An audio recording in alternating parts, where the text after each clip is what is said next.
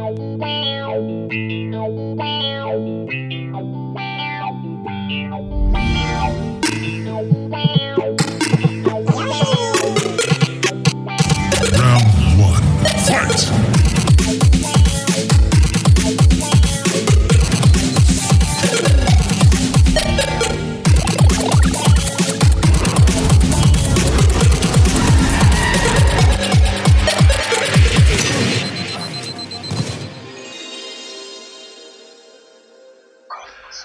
Morgen, guten Tag, guten Abend und gute Nacht zum Konsolentreff-Podcast. Mit dabei ist diesmal der Minato, Chi Hi. und äh, meine Wenigkeit, Yasha oder auch Hoshimitsu im Forum. Wir wollen diese Woche so ein bisschen drüber reden, äh, was haben wir gespielt, ähm, werden dann noch die aktuellen News, äh, die uns so die Woche aufgefallen sind, äh, betrachten und zum Ende hin wollen wir noch ein bisschen über Spider-Man Far From Home sprechen. Korrekt. fang nochmal an. Was hast, was hast du die Woche gespielt? Und was habe ich die Woche gespielt? Ähm, diese Woche habe ich tatsächlich nur Apex Legends gespielt. Das suchte ich gerade etwas mit meinen Freunden. Ja, die neue Season hat begonnen mit Juli. Und jetzt geht's bei uns auch los, weil jetzt gibt's ja einen neuen Ranked-Modus, einen neuen Charakter und allgemein einige neue Sachen, ein paar neue Hop-Ups für die Waffen. Und ja, Leute, die gerade zuhören und das selber spielen, werden sich wahrscheinlich denken, ja, Hop-Ups, die gibt's theoretisch, weil die findet man doch nicht so oft, wie man sich das gedacht hat. Und ja, also da sind wir ziemlich heftig am Ranked spielen. Macht extrem viel Spaß. Ich finde das Gameplay immer noch wirklich erste Sahne. Ich weiß nicht, hast du das schon mal auch schon mal gespielt, das Apex, oder? Hol mich mal kurz ab, das ist im Endeffekt ein Battle Royale im Titanfall. Genau, Ohne richtig. Titans. Das Spiel im Titanfall-Universum ist ohne Titans tatsächlich. Also es ist dieselbe Lore. Es gibt die Charaktere, die kommen angeblich in der Backstory von Titanfall vor und hin und her. Und die ganze Welt basiert auf Titanfall. Es gibt sogar Waffen, die gleich sind, wie in Titanfall. Und ja, es ist ein Battle Royale, da spielt man nur zu dritt im Team. Es gibt keinen Solo-Queue, was leider manchmal zu Problemen führt mit Randoms, weil die dann, keine Ahnung, nach links wollen und du möchtest nach- nach rechts und dann teilt man sich auf. Das Problem ist nur, dass man halt, äh, jeder, jeder Charakter hat Eigenschaften, Special-Fähigkeiten. Und wenn man die nicht gemeinsam nutzt, ist es eigentlich schon ziemlich schwer, in einem 3 gegen 3 Kampf oder wenn noch mehr Leute involviert sind, zu überleben. Aber ist ziemlich cool. Also das Gameplay, Titanfall-mäßig, wirklich geil, ähm, flüssig. Es spielt sich seit Anfang eigentlich ultra flüssig. Und ja, die Neuerungen sind auch gut, können sich sehen lassen. Mir macht das ziemlich Spaß. Im Ranked vor allem sehr herausfordernd. Man spielt da etwas verbissener als normal. Und ja, das habe ich als letztes gespielt. Dann habe ich noch Full Metal Furies haben wir gespielt. Das ist im Game Pass drin. Das ist so ein 16-Bit. Es ist kein Top-Down. Es ist so 2D. Ähm, da kann man auch im Koop spielen. Das haben wir auch mit Freunden gemeinsam gespielt. Da hat man vier Charaktere, jeder hat seine eigenen Fähigkeiten und das ist einfach nur so storymäßig quasi wie diese alten Nintendo-Spiele, wo man durchläuft und jeder mit seinen Fähigkeiten glänzen muss, sage ich jetzt einmal. Da haben sie halt ein paar coole Cliffe gemacht, dass zum Beispiel Gegner kommen in verschiedenen Farben und jeder Charakter hat verschiedene Farben und nur Charaktere mit der Farbe können ihm das Schild wegmachen und dann kann erst das ganze Team den Gegner quasi angreifen. Ich weiß nicht, hast du das schon mal gehört, Was- gespielt? Für ein Spiel kann man das vergleichen? Mit was würde ich es vergleichen? Also die Sicht ist eher so wie diese alten Zelda-Spiele. Mhm. Deswegen habe ich gemeint, so top-down ist es nicht. Es ist so irgendwie, ja, es ist auf jeden Fall 2D, es ist pixelig, so oldschool. Eigentlich gefällt mir normalerweise sowas gar nicht. Aber das hat seinen eigenen Charme. Die Story ist lustig gemacht. Ähm, es geht um nichts Großes. Irgendwelche vier, ich nenne sie mal Jugendliche, es sind halt Pixel-Charaktere, die da herumstreifen in den Wäldern und so. Und da kommt irgendein Bösewicht und den muss man aufhalten. So Mario-mäßig eher die Story. Nichts Besonderes. Aber es macht Spaß. Dunkler Wald wie Mario, okay. dunkler Wald halt, man läuft da halt herum in dieser Welt und das Coole ist, man kann nach jeder Mission, da hat man so ein Board wie bei Super Mario World 3, wo man selber den Weg auswählen kann, ob man jetzt raufgeht oder runter, so eine World Map quasi. Und da gibt's auch ein paar Herausforderungen und die waren wirklich nicht ohne. Also wir haben uns am Anfang gedacht, ziemlich easy das Spiel.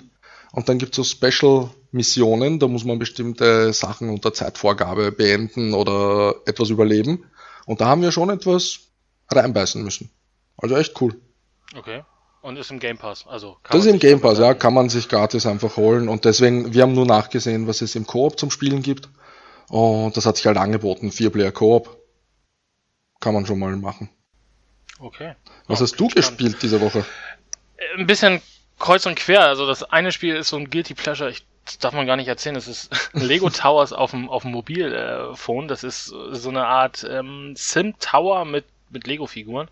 Ich dachte, jetzt nach Lego Forza führe ich dann das Lego äh, hier weiter in den Podcast. Äh, man baut halt nach und nach sich ein, sich ein ähm, Wohnhaus auf und kann da äh, bestimmte äh, Geschäfte aufbauen und solche Sachen und äh, die kann man dann mit Lego-Figuren füllen und die generieren dann halt dementsprechend Einkommen und Geld okay. und so weiter und dann kann man halt weitere Stockwerke bauen. Wie es natürlich bei solchen Free-to-Play-Spielen äh, ist, kommt irgendwann natürlich der, der, der Hammer, der sagt, so jetzt bezahl bitte, was ich bei solchen Spielen immer ein bisschen schwierig finde, weil es ja doch sehr auf Kinder ähm, gemünzt ist und mhm. ähm, da ist schon so ein bisschen fader Beigeschmack bei man kann vieles damit natürlich auch, wie bei jedem Free-to-Play-Spiel, auch ohne Geld auszugeben, erreichen. Aber natürlich ist es bequemer, wenn man dann Geld lässt. Es gibt so einen Tower Club, so eine Abonnement, dann kriegst du bestimmte Sachen umsonst und so weiter. Kostet dich dann aber, ich glaube, ich hatte vorhin nochmal geguckt, 20 Euro für ein knappes Jahr. Also ja, ist nicht viel, aber man darf ja nicht vergessen, es ist ja trotzdem immer noch ein Kinderspiel. Und das ist jetzt am Handy, oder? Das ist auf dem Handy, genau. Du kannst okay. ja, was, was halt total lustig ist, es gibt eine Social-Komponente, man kann sich äh, so Freundescodes austauschen und kann die anderen äh, Towers besuchen, die können dir dann wieder hm. helfen, bestimmte Gegenstände zu sammeln und so weiter. Also ja, man hat es ein bisschen entschlackt, aber es ist halt trotzdem sehr, ähm, ja, mit Faden, Fadenbeigeschmack, würde ich sagen. Lauft man das so richtig mit einem Charakter herum? Oder wie kann man nee, sich das du, vorstellen? Du, das ist so ein, so ein Wuselfaktor im Endeffekt. Also du kannst nachher so bis zu 50 Stockwerke bauen und hast dann halt, ähm, wie gesagt, Geschäfte und die Geschäfte musst du wiederum mit äh, Mitarbeitern füllen, die du dann wieder durch Apartments äh, generierst sozusagen. Dann musst du darauf achten, dass bestimmte Figuren nur in bestimmten oder gerne in bestimmten Geschäften äh, arbeiten möchten und die, wenn du sie da dann einsetzt, generieren dann halt doppelt so viel Einkommen und solche Sachen. Und äh, du musst und vom halt Gameplay her ist das wie Fallout Vault oder wie das geheißen ja, hat? Ja, so, so ah, in die Richtung okay, geht das, das genau. Cool. Also, also, also im Endeffekt äh, musst du die Geschäfte auch immer wieder mit Waren beliefern, also beziehungsweise dass sie Waren bekommen, musst mhm. du wieder eine Bestellung aufgeben. Das passiert dann alle zwei Stunden oder drei Stunden und ja, also genauso wie, wie, ah, wie äh, Fallout äh, Shelter, nur halt ähm, in einer in einer Lego-Welt und in einem Turm statt in einer. World. Das finde ich ja so schrecklich, dieses, äh, diese, diese Gameplay-Mechanik, dass du einfach warten musst auf bestimmte Sachen. Ich weiß schon, es gibt halt so eine Cooldown-Zeit quasi oder wie, wie lang das dauert, wie lang etwas gebaut wird und sonstiges. Aber da haben sie dich so richtig an den Eiern, weil das macht dann wirklich süchtig. Man schaut dann genau. alle paar Stunden auf sein Handy, man muss gleich da drauf drücken, damit man gleich das nächste bekommt und das dauert wieder zwei Stunden. Ich spiele selber ab und zu sowas, aber eigentlich ist das wirklich jemanden einfach ans Handy binden. Und bei Kindern ja, stelle ich mir halt das ein, ziemlich schlimm vor eigentlich. Ist halt ein, ist halt ein Free-to-Play äh. Und dadurch mhm. natürlich, du hast, du hast zwei, ähm, zwei Währungen. Du hast einmal eine Art Münzen, darüber kaufst du halt neue, neue Stockwerke und ähm, Geschäfte. Und du hast so eine Art äh, Geldscheine, die du durch unterschiedliche Sachen auch im Spiel natürlich generieren kannst, natürlich auch gegen echt Geld kaufen kannst und die wiederum okay. kannst du zum Beispiel auch benutzen, wenn du sagst, okay, das Stockwerk braucht jetzt noch drei Stunden zur Fertigstellung. Nee, du kannst dann aber auch ein paar von diesen Geldscheinen benutzen und dann ist es sofort fertig sozusagen. Also so ein Boost im Endeffekt. Und die kannst du, die generierst du über die Tage auch äh, relativ äh, gleichmäßig oder auch mal schneller, mal weniger schnell. Aber wie gesagt, wenn du ganz schnell vorankommen willst, dann musst du natürlich dann Geld lassen. Und wie viele Stunden also, hast du schon investiert? Ach, irgendwie nicht viel, hoffentlich drei, vier Stunden, also ein bisschen was, bisschen was geguckt und äh, ja, also ich muss damit auch wieder aufhören. Also okay. gar nicht. Ja, und das zweite Spiel ist eigentlich ein älteres Spiel, da kam aber jetzt tatsächlich der DLC am äh, Dienstag, das ist Assassin's Creed Odyssey, der hat jetzt seinen letzten DLC bekommen, ähm, Atlantis, also es sind ja so zwei Packs gewesen. Ich glaube, der erste hieß die Blutlinie, wenn ich mich nicht äh, ganz vertue. Das waren drei DLC-Packs und das zweite ist jetzt äh, das Erbe von Atlantis, glaube ich. Und da scheint jetzt auch der dritte, oder ist jetzt der dritte DLC erschienen. Ähm, bringt dich äh, von, also die, die Originalkampagne spielte ja in Griechenland in das einer riesengroßen Welt. in Mhm. einer riesengroßen Welt. Der erste DLC spielte dann im Elysium und der zweite DLC spielte in äh, im Hades sozusagen, also in der, in der, in der Totenwelt. Und das hört sich aber fett an. Das hört sich gut an. Die sind auch relativ groß. Also an den DLC spielst du auch ungefähr so, würde ich jetzt mal sagen. Kommt drauf an, ob du alles machst. Also ich glaube, ich habe so irgendwie zwischen 8 und 10 Stunden gebraucht pro DLC. What? Und ja, die sind, die sind schon recht groß. Also, Mittlerweile äh, sind DLCs so groß wie frühe Spiele. Es ist so Ja. heftig eigentlich. Ja, und der letzte spielt jetzt halt dann in Atlantis. Also Okay. Poseidon ist da im Endeffekt dein, ähm, der, der dich da hinholt. Ich weiß nicht, ob das der ist, an den du dich nachher messen musst. Kann natürlich auch sein. Mhm. Und ähm, du bist halt der Richter in, in, in, in At- in Atlantis und musst halt richten über die Leute und über die Sachen, die da vor, vorfallen. Und das stellt dich zum Teil schon vor äh, moralische Entscheidungen. Bist du jetzt eher für die Menschen oder bist du für die ISO? Das sind ja diese gottgleichen ähm, ja, Geschöpfe, die es ja auch bei Assassin's Creed schon immer gab Okay. Und äh, muss halt so ein bisschen Mordfälle, also jetzt auch nicht Ace Attorney mäßig, aber muss halt Mordfälle ähm, durchsuchen oder machen und gucken, ob wer dafür verantwortlich ist und solche Sachen. Ähm, ja, also wie gesagt, ich habe da jetzt auch noch nicht so viel lange reingespielt. Ähm, was auch das, die Story dahingehend so ein bisschen ähm, weiterbringt, ist halt auch, dass es immer so wieder Parallelen so ein bisschen in die, in die reale Welt gibt. Was ja bei Assassin's Creed ja auch immer durch den Animus passiert ist. Ich will da jetzt auch nicht zu viel spoilern oder so. Das war aber der Bruch, oder? Bei dem Teil. Das, weil vorher war alles immer so ziemlich auf, ich meine, was kann man realistisch nennen? Der springt vom Hochhaus runter, rollt sich ab und dem passiert nichts. Aber es war halt ziemlich realistisch gehalten immer Assassin's Creed. Das, was war vor dem Odyssey? Äh, Origins, das hatte ja Das auch habe ich auch gespielt. Genau, genau. Origins und Odyssey haben ja im Endeffekt die gleiche reale Story hinten dran. Ah, das ist ja okay. diese, diese, diese Wissenschaftlerin, der Name ist mir jetzt entfallen. Ja, aber bei Odyssey Ähm. haben sie eben diese ganzen, wie soll ich sagen, die mystischen Wesen eingebaut und so, was es in der griechischen Mythologie gibt, oder? Genau, genau. Das gab es aber doch auch, glaube ich, in einem der DSCs von Origins, glaube ich, im letzten Ja, war mit Anubis und so, das Ja, Ganze, genau. aber das habe ich nie gespielt, weil das war mir dann schon. Genau, das, also das ist jetzt das, das Ende von Odyssey. Es soll dann ja dann auch äh, übernächstes Jahr, glaube ich, denke ich mal, dann mit diesem Wikinger-Setting weitergehen. Okay. Äh, also macht bis jetzt Spaß, aber wie gesagt, ich habe da auch noch nicht so weit reingespielt, weil pff, es ist halt äh, auch wieder riesig, es gibt viel zu tun und ähm, ja. Hast du schon äh, circa ein, zwei Stunden gespielt? Das Ja. Add-on. Was würdest du Ja. sagen für Leute, die Assassin's Creed mögen? Add-on kann man kaufen oder nicht? Ja, also, also ich glaube, du kriegst das Add-on so alleine ja nicht, sondern du kriegst es für, also im Endeffekt im Season Pass oder 25 Euro kostet dich alleine dieses DLC-Paket von den dreien. Und 25 wenn du, wenn du aber umrechnest, dass du da für jedes DLC ungefähr acht bis zehn Stunden veranschlagst, ist das, denke ich mal, ein guter Preis. Ähm, du kriegst auch noch neue Fähigkeiten dazu und äh, kannst auch noch weiter leveln und solche Sachen. Und äh, wie gesagt, so einige Fähigkeiten verändern sich und werden besser oder, oder ultimativer und solche Sachen. Also sie haben Mhm. auch zum Teil ähm, Einfluss auf die dann wiederum ähm, auf das normale Assassin's Creed Odyssey. Du kriegst halt in einem DLC zum Beispiel für dein Schiff so eine Art Flammenwerfer. Das macht es natürlich dann im, im, im normalen Spiel dann wieder einfacher für die Schiffskämpfe und solche Sachen. Aber ich finde, so 25 Euro, klar kann man sagen, kann man auch im Sale drauf warten. Äh, finde ich aber, ist jetzt kein, äh, kein DLC, wo ich sagen würde, da, da kriegt man nichts für sein Geld. Okay. Also das ist schon ordentlich äh, Inhalt, den du da bekommst. Ähm, du bekommst halt, wie gesagt, drei, drei neue Welten.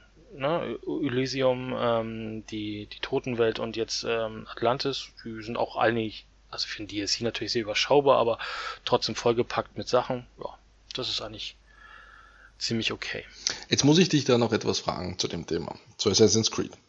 Ermüdet dich das gar nicht mehr, dieses ganze Open World und 700 Missionen auf der Karte und du musst farmen und du musst Missionen immer und immer wieder machen. Es sind verschiedene Missionen, aber sie sind sich ziemlich ähnlich. Ich ich habe halt den Vergleich mit Origins oder Origin, wie das geheißen hat, das Assassin's Creed. Ermüdet dich das gar nicht? Vor allem nach den Ähm, ganzen Add-ons? Nee, also ich habe tatsächlich äh, Origins hier nie gespielt so richtig, weil ich da nie mit warm geworden bin, komischerweise. Odyssey ist ja im Endeffekt das gleiche, nur in Genau. Griechenland, muss man ja ganz ehrlich dazu sagen. Ähm, ich habe mit Assassin's Creed angefangen in Assassin's Creed 2, also habe die ganze Mhm. Ezio Trilogie äh, gespielt, habe dann irgendwie die, die Verbindung verloren dazu. Ich fand es dann auch ein bisschen tatsächlich ermüdend, ähm, fand aber dann Origins ähm, beziehungsweise Odyssey dann in dem Sinne natürlich nochmal besser, weil es diesen Rollenspielcharakter dann in das Spiel gebracht hat. Ne? Also den Loot finde ich total super. Du versuchst halt alles zu machen, um besseren Loot zu bekommen. Äh, den Rollenspielcharakter, äh, den du jetzt bei Odyssey hast, also du hast tatsächlich, natürlich wissen wir, dass das alles nur Augenwischerei ist, aber du hast bestimmte Wege, die du einschlagen kannst. Du kannst bestimmte Antworten geben, also dein Charakter so ein bisschen nach dem formen, was du willst. Es hat auch zum Teil natürlich Aus, Auswirkungen, wie gesagt, im geringen Maße natürlich mhm. auf, die, auf die Umwelt. Damit müssen wir uns nichts vormachen. Aber ich finde halt schon, es hat ich also es gibt ja viele, die sagen, jetzt ist Assassin's Creed nicht mehr das, was es mal war. Also ich finde aber jetzt tatsächlich dadurch, dass sie diesen Rollenspielcharakter oder Element reingebracht haben, sie haben ja vieles auch aus äh, zum Beispiel hier Schatten über Mordor, glaube ich, hieß das ja, ne? Mit diesem ja, genau. Anime-System und sowas ähm, eingebaut.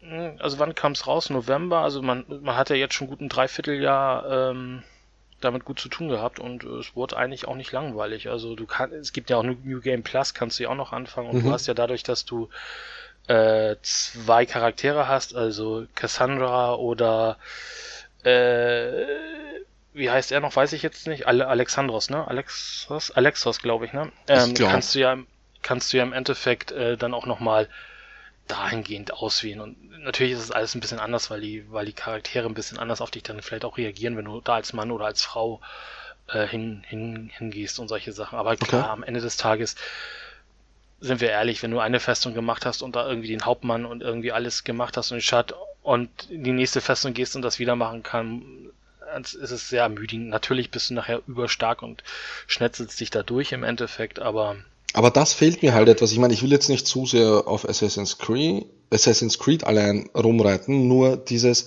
früher bei den alten Teilen, da hattest du noch etwas, die Story war etwas linearer. Es war zwar Open World, aber du hattest halt doch deine Missionen und es wurde, die Action war anders, die Kämpfe haben, finde ich, cool ausgesehen. Jetzt ist das so ein richtiges, die Leute spielen Dark Souls und sie lieben das Kampfsystem und wir machen das jetzt auch so. So ist mir das vorgekommen. Diese Änderung äh, bei, bei Origins. Und dieses mit den Festungen und so, das fand ich zum Beispiel bei den alten Assassin's Creed Teilen fast cooler, dadurch, dass du bei den meisten Festungen, sage ich jetzt mal, anders vorgehen musstest. Du hast dich etwas vorkämpfen müssen, da, hier hast du schleichen müssen, bei der anderen Festung hast du einfach reinlaufen können. Das finde ich etwas schade, dass das alles in Richtung Dark Souls geht und so umfangreich wird. Äh, man hat ja keine Zeit mehr, die ganzen Spiele zu spielen. Ist jetzt meine persönliche Meinung. Ich finde die Spiele, wem sie gefallen, finde ich cool. Dann, dann bekommen die genau das, was sie wollen. Ich mittlerweile als, ich meine, ich bin jetzt auch nur verheiratet und habe keine Kinder, aber ich habe nicht mehr so viel Zeit, dass ich permanent Spiele wie Assassin's Creed spiele, die 40, 60, 70 Stunden benötigen, bis man sie durch hat. Ja, das ist schon, äh, ja klar, also da bin ich bei dir. Also natürlich kann man auch Spiele spielen, die deutlich schneller durchgehen. Ich glaube, du kannst Assassin's Creed äh, auch, glaube ich, relativ, du hast ja auch dieses Mitlevelnde der, der, der Charaktere. Also du kannst mhm. ja im mhm. Endeffekt, das fand ich halt auch angenehm, du kannst ja selber deine Pace machen. Ne? Also du kannst sagen, oh, ich guck mir nochmal das an, ich guck mir nochmal das an. Es ist halt so ein bisschen äh, wie diese, dieses Eichhörnchen-Prinzip, ne? Also so von wegen, oh, also dieses, diese, diese kurze Aufmerksamkeit. Eigentlich wollte ich zu der Quest, ach nee, da ist ja auch was, dann gehe ich da jetzt mal hin. Und man verliert sich völlig dann irgendwie und weiß gar nicht mehr, was man machen wollte. Ähm, aber, aber die Charaktere leveln mit?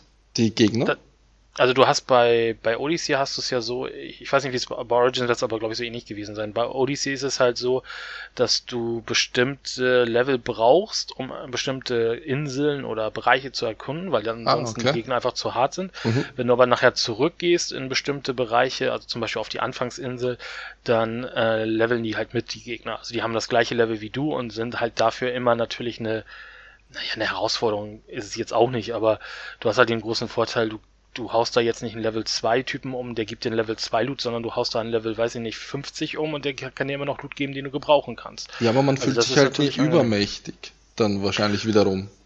Na, das kommt ja durch die Fähigkeiten. Also du hast nachher natürlich durch den, durch den, durch den äh, Fertigkeitsbaum kriegst du natürlich nachher Fähig Fähigkeiten, wo du trotzdem immer noch jemanden mit drei Schlägen aus den aus den Dings hauen kann. Aber klar, du kannst den jetzt nicht irgendwie ähm, One-hitten One-Hitten. Ja. Also klar, aber das haben sie jetzt mit, mit einem der Patches äh, nachjustiert. du kannst das auch ausschalten, dann sind die halt Level 5. Also das kannst du machen, wie du möchtest. Äh, ich hatte es immer angelassen, weil ich fand es halt in dem Sinne angenehm. Das Einzige, was ich tatsächlich ähm, bemängel, also meine Freundin spielt das auch gerade, Odyssey, und guckt bei ihr dann auch immer dazu. Und das Problem ist halt, manchmal ist die KI also du rennst halt in so eine Festung rein. Ähm, es gibt dieses Kopfgeldsystem, das heißt, äh, wenn du böse Sachen machst, steigt das Kopfgeld. Dann werden Kopfgeldjäger, das ist ja dieses Enemy-System aus äh, Schatten über Mordor im mhm. Endeffekt losgeschickt und äh, die sollen nicht jagen. Und meistens hast du relativ viel Pech und es sind dann halt zwei von den Dingern da. Und dann wird's irgendwann ziemlich wuselig, dann hast du irgendwie zehn Leute um dich herum und dann hast du auch äh, mit Level, weiß ich nicht, was ich jetzt bin, 72 auch keine Chance mehr. Ne? Also dann okay gehst du halt auch baden, weil im Endeffekt äh, das einfach zu viele dann werden.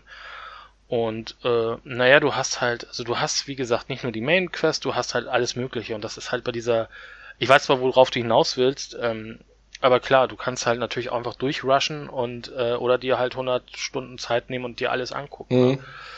Das ist halt, glaube ich, äh, aber das ist ja bei Ubisoft ja den ganzen Spiel mittlerweile so. Schau dir einen Tom Clancy an, schau ja, dir, das ist mittlerweile heftig.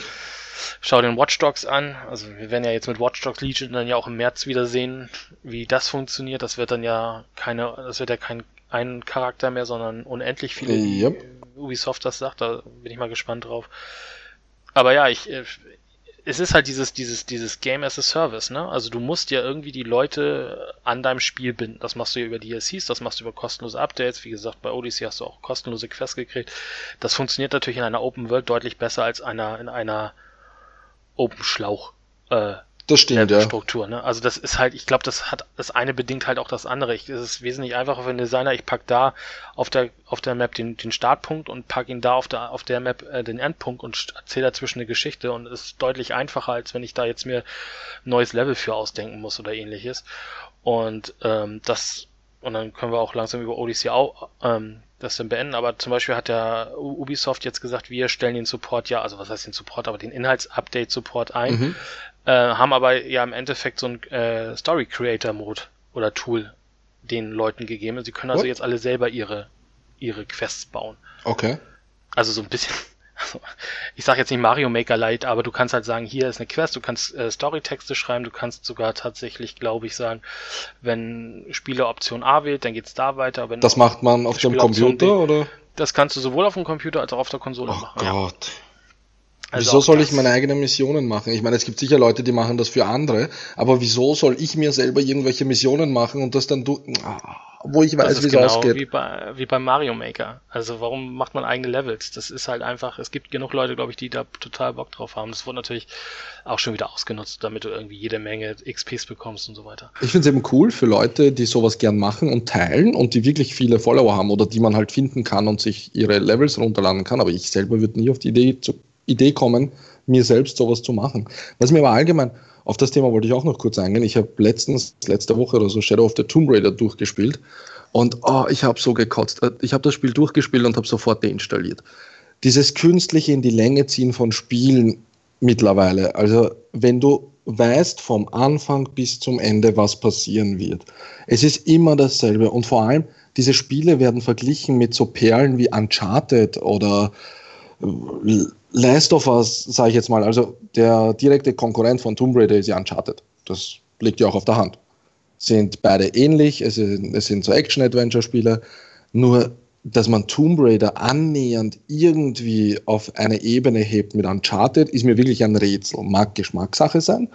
Nur wie mich das angekotzt hat, dieses, du hast, diese Story ist uninteressant, wie sie nur sein kann. Also es ist uninteressant, da geht es gar nicht mehr, meiner Meinung nach. Und ich habe alle Teile durchgespielt, seit dem Reboot. Der Dreier war genau dasselbe wie der Zweier. Du hast permanent neue Fähigkeiten aufleveln können mit deinen Skill Points, die irgendwie, keine Ahnung, da hast du zwei so Skills. Wenn du die hast, dann kannst du eben mit denen immer die Gegner töten und permanent mit denen durchlaufen. Äh, am besten bist du dran, wenn du auf normal spielst, wenn du einfach nur die Gegner abschießt, statt rumzuschleichen, weil sie dich irgendwie übernatürliche Kräfte haben, sage ich einmal. Es kommt halt so vor, weil die KI so programmiert ist. Und sie sehen dich immer sofort, oder ich kann das Spiel nicht. Ich weiß nicht, ich bin in Last of Us zum Beispiel nur im Schleichen durchgelaufen. Ist nicht so, dass ich sowas nicht gern spiele. Und dieses bei Uncharted hast du eine Story, da hast du einen zweiten Charakter, der läuft mit dir mit, der erzählt dir eine Geschichte, du erfährst was über die Charaktere. Es ist alles so etwas intimer. Und bei Tomb Raider, da hast du einen zweiten Charakter, der ist theoretisch wichtig, dann kommt er zu dir, dann denkst du dir, hey cool, wir laufen jetzt gemeinsam rum, vielleicht erfahre ich jetzt etwas und bumm, ist der Charakter weg, weil wieder mal ein Erdbeben ist oder ein Tsunami oder irgendetwas. Soll man also so. wirklich, boah, ich musste so kotzen bei dem Spiel. Und ja, bei Uncharted zum Beispiel ist das nicht so. Und dieses möchte gern Open World, wo du Tiere äh, jagen kannst und das Fell abziehen kannst, weil du da eine Kleidung bekommst, wo dich die Gegner dann beim Schleichen ein bisschen weniger hören. Ach, hört mir doch auf mit sowas. Vor allem dieses ewige Rumlaufen auf der Map immer, um die alten Sachen wieder aufzumachen. Also ich kotze mittlerweile echt ab. Das ist auch einer der Gründe, warum ich Red Dead Redemption nicht durchgespielt habe, den neuen Teil. Ich werde es tun, ich werde es nachholen, ich werde nur die Story durchrushen. Das ist jetzt mein nächstes Ziel nach Tomb Raider. Aber dieses, die, diese 100.000 Nebenmissionen und du kannst dies und das und da kannst du Fell sammeln, dann kannst du dir noch, keine Ahnung, einen neuen Sattel bauen lassen. Oh, mich nervt. Ich weiß nicht, wie die Leute im Forum denken. Es, es würde mich auch interessieren, in welche Richtung das tendiert.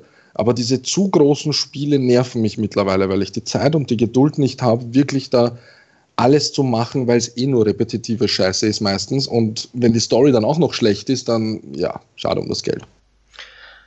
Ja, also ich habe Tomb Raider, den Reboot habe ich äh, den ersten gespielt, komplett durch. Den zweiten habe ich teils gespielt und Shadow habe ich auch angefangen zu spielen. Mhm. Ähm, ich muss aber tatsächlich sagen, ich finde, also da muss ich jetzt auch wieder sagen, ich habe Uncharted auch nur Teil 1 gespielt. Ich habe ein extremes Problem mittlerweile, das habe ich bei Gears of War, das habe ich bei Uncharted.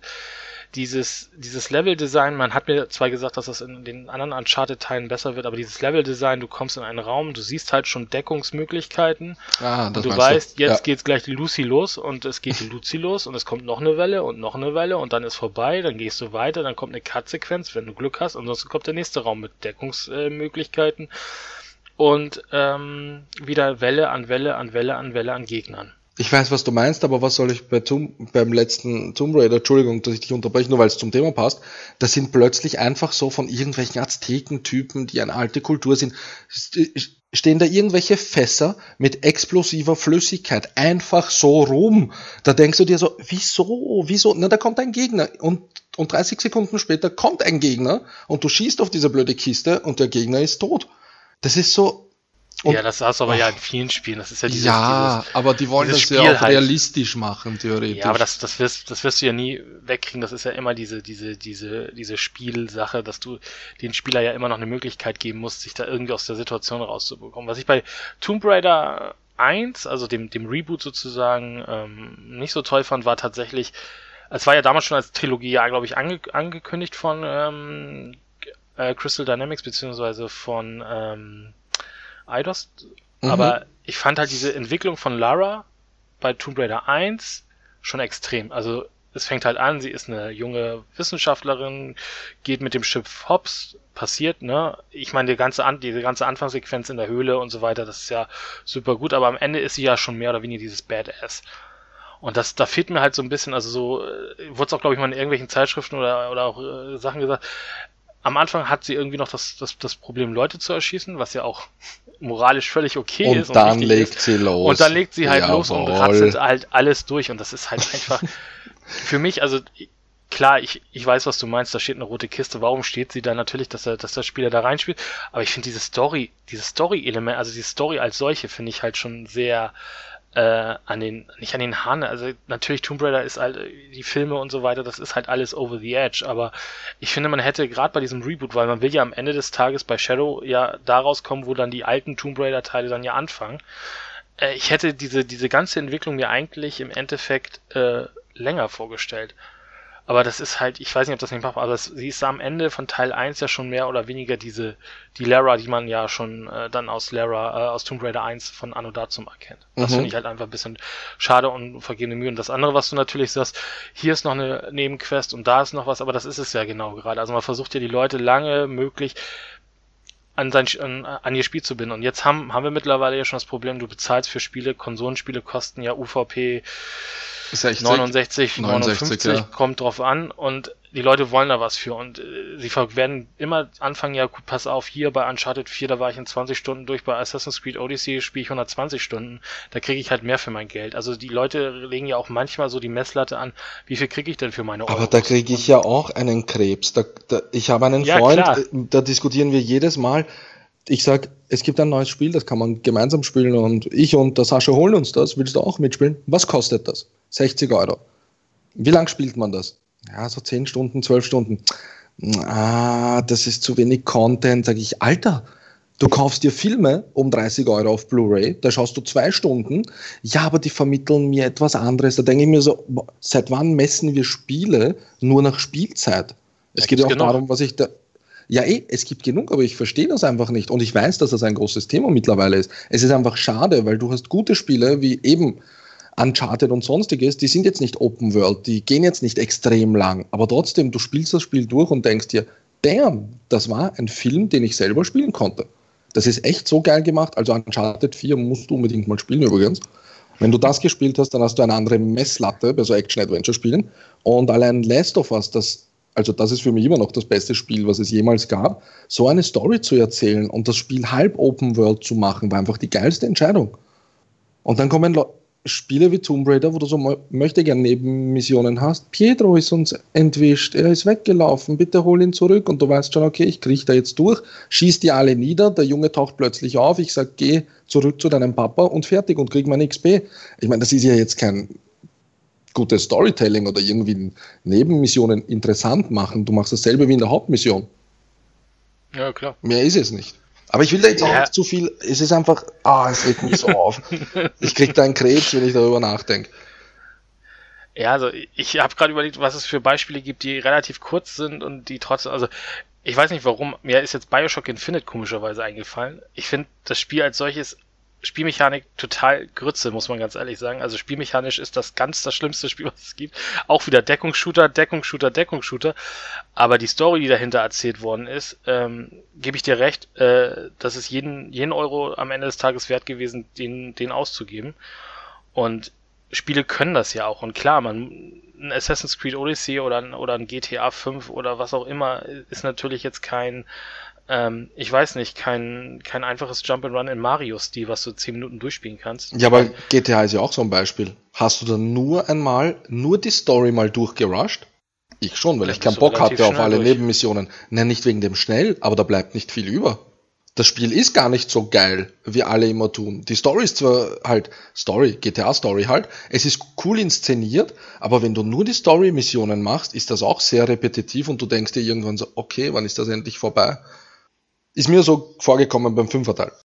Also welches Spiel es gut gemacht hat und Open World hatte, fand ich und auch wo die Sidequest äh, sehr interessant war, ist der Witcher. Witcher, also Witcher ja. hat es tatsächlich, tatsächlich geschafft, eine Open World zu machen, wo du auch richtig Bock hattest, ah, hier ist eine Nebenquest, die kann ich jetzt machen, mhm. weil du wusstest am Ende äh, die Story, äh, ich meine hier diese diese diese diese Story um den um den ähm, um den Typen da in seiner in seiner Burg, mir fällt gerade der Name nicht ein. Vielleicht weißt du den ja. Äh, ich meine, der hat der hat der hat mit der Story von von der von von Witcher ja absolut überhaupt nichts zu tun. Überhaupt nichts, aber das berührt einen so sehr, diese, dieser, dieser Storystrang da an der Stelle, dass man echt äh, froh war, diese entdeckt zu haben. Und das Problem mhm. natürlich ist da auch immer, äh, gerade bei dieser Open World ist halt, du findest ja zum Teil gar nicht die guten Quests. Also da sind ja so viele Quests und äh, vielleicht sind da ja auch mal gute dabei. Und einige denkst du halt, es ist, ist, halt, ist halt Müll, aber du siehst sie ja dann halt auch nicht in der, in der, in der Fülle der Quest. Aber ich gebe dir recht. Ja, gesagt, aber Witcher ist ja auch das beste Beispiel gerade. Bei Witcher rennst du in der Gegend rum, weil du die Gegend erforschen willst oder zu einer Mission willst. Und plötzlich siehst du, wie jemand sich, jemand dafür verprügelt wird. Zum Beispiel jetzt. Du gehst dorthin, bekämpfst die Typen und plötzlich bist du in einer Nebenmission, die dich auch interessiert, weil du dir denkst, wieso haben die den jetzt verprügelt? Mhm. Was ist da passiert? Und die machen das so charmant und so gut, diese Nebenmissionen, also dich auf die hinzuweisen oder dich dazu zu bringen, sie zu machen. Das ist ja nicht wie bei einem Tomb Raider, wo du auf der Karte siehst, geh zu dem Typen, dann redest du den an, der ist mal schlecht synchronisiert. dann machst du das, was der will und sammelst sieben Federn, bringst sie dem, er freut sich, dass er jetzt sieben Pfeile bauen kann und dann gehst du wieder weiter zur Story-Mission. Bei Witcher ist das ja alles wirklich sehr gut eingebunden. Ja. Und das fehlt halt bei vielen Spielen. Also bei, bei Assassin's Creed Odyssey, wenn ich das jetzt halt gerade tatsächlich äh, im Kopf habe, ist es ja auch so, du grenzt in der Quest rum Mhm. und zum Teil kannst du ja schon Quests abschließen, ohne dass du den Questgeber getroffen hast.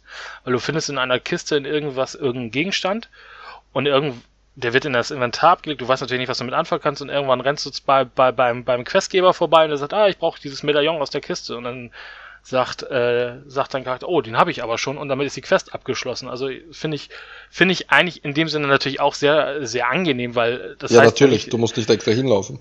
Genau, du musst nicht notfalls, weil das ist ja auch natürlich typisch, irgendwann ist die Festung ja wieder voll mit irgendwelchen Leuten und du musst nicht noch einmal diese ganze Sache auf dich nehmen und dann um die, um an, um an diese Kiste zu kommen. Also finde ich schon sehr angenehm, aber ja, also halten wir fest, bestes Open-World-Spiel, was jedenfalls Quest-Design angeht, ist, ist Witcher, ja. Ja.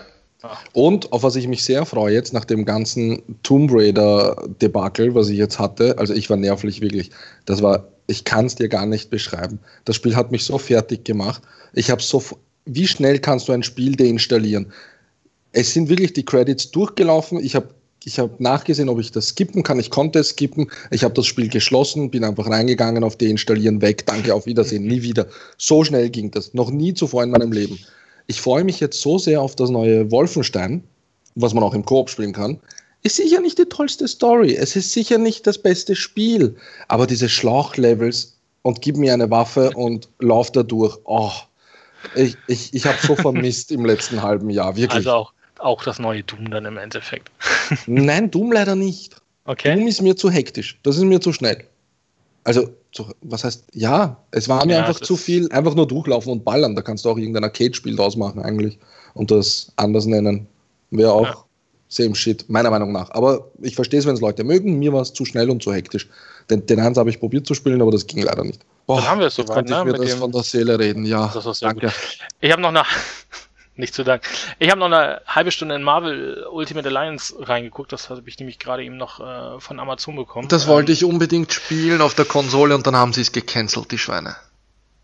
Aber ich kann noch nicht viel dazu sagen. Es Okay. ist einfach nur ganz kurz gespielt. Es ist der Prolog. Äh, spielt man mit den Guardians. Ich glaube, nächste Woche kann man da, kann ich da deutlich, deut, deutlich mehr zu sagen. Äh, und dann ist da auch, glaube ich, ein bisschen mehr Gehalt drin. Ne? Je- Jetzt noch eine kurze Frage für Leute, die vielleicht Ja. zuhören und sich das fragen.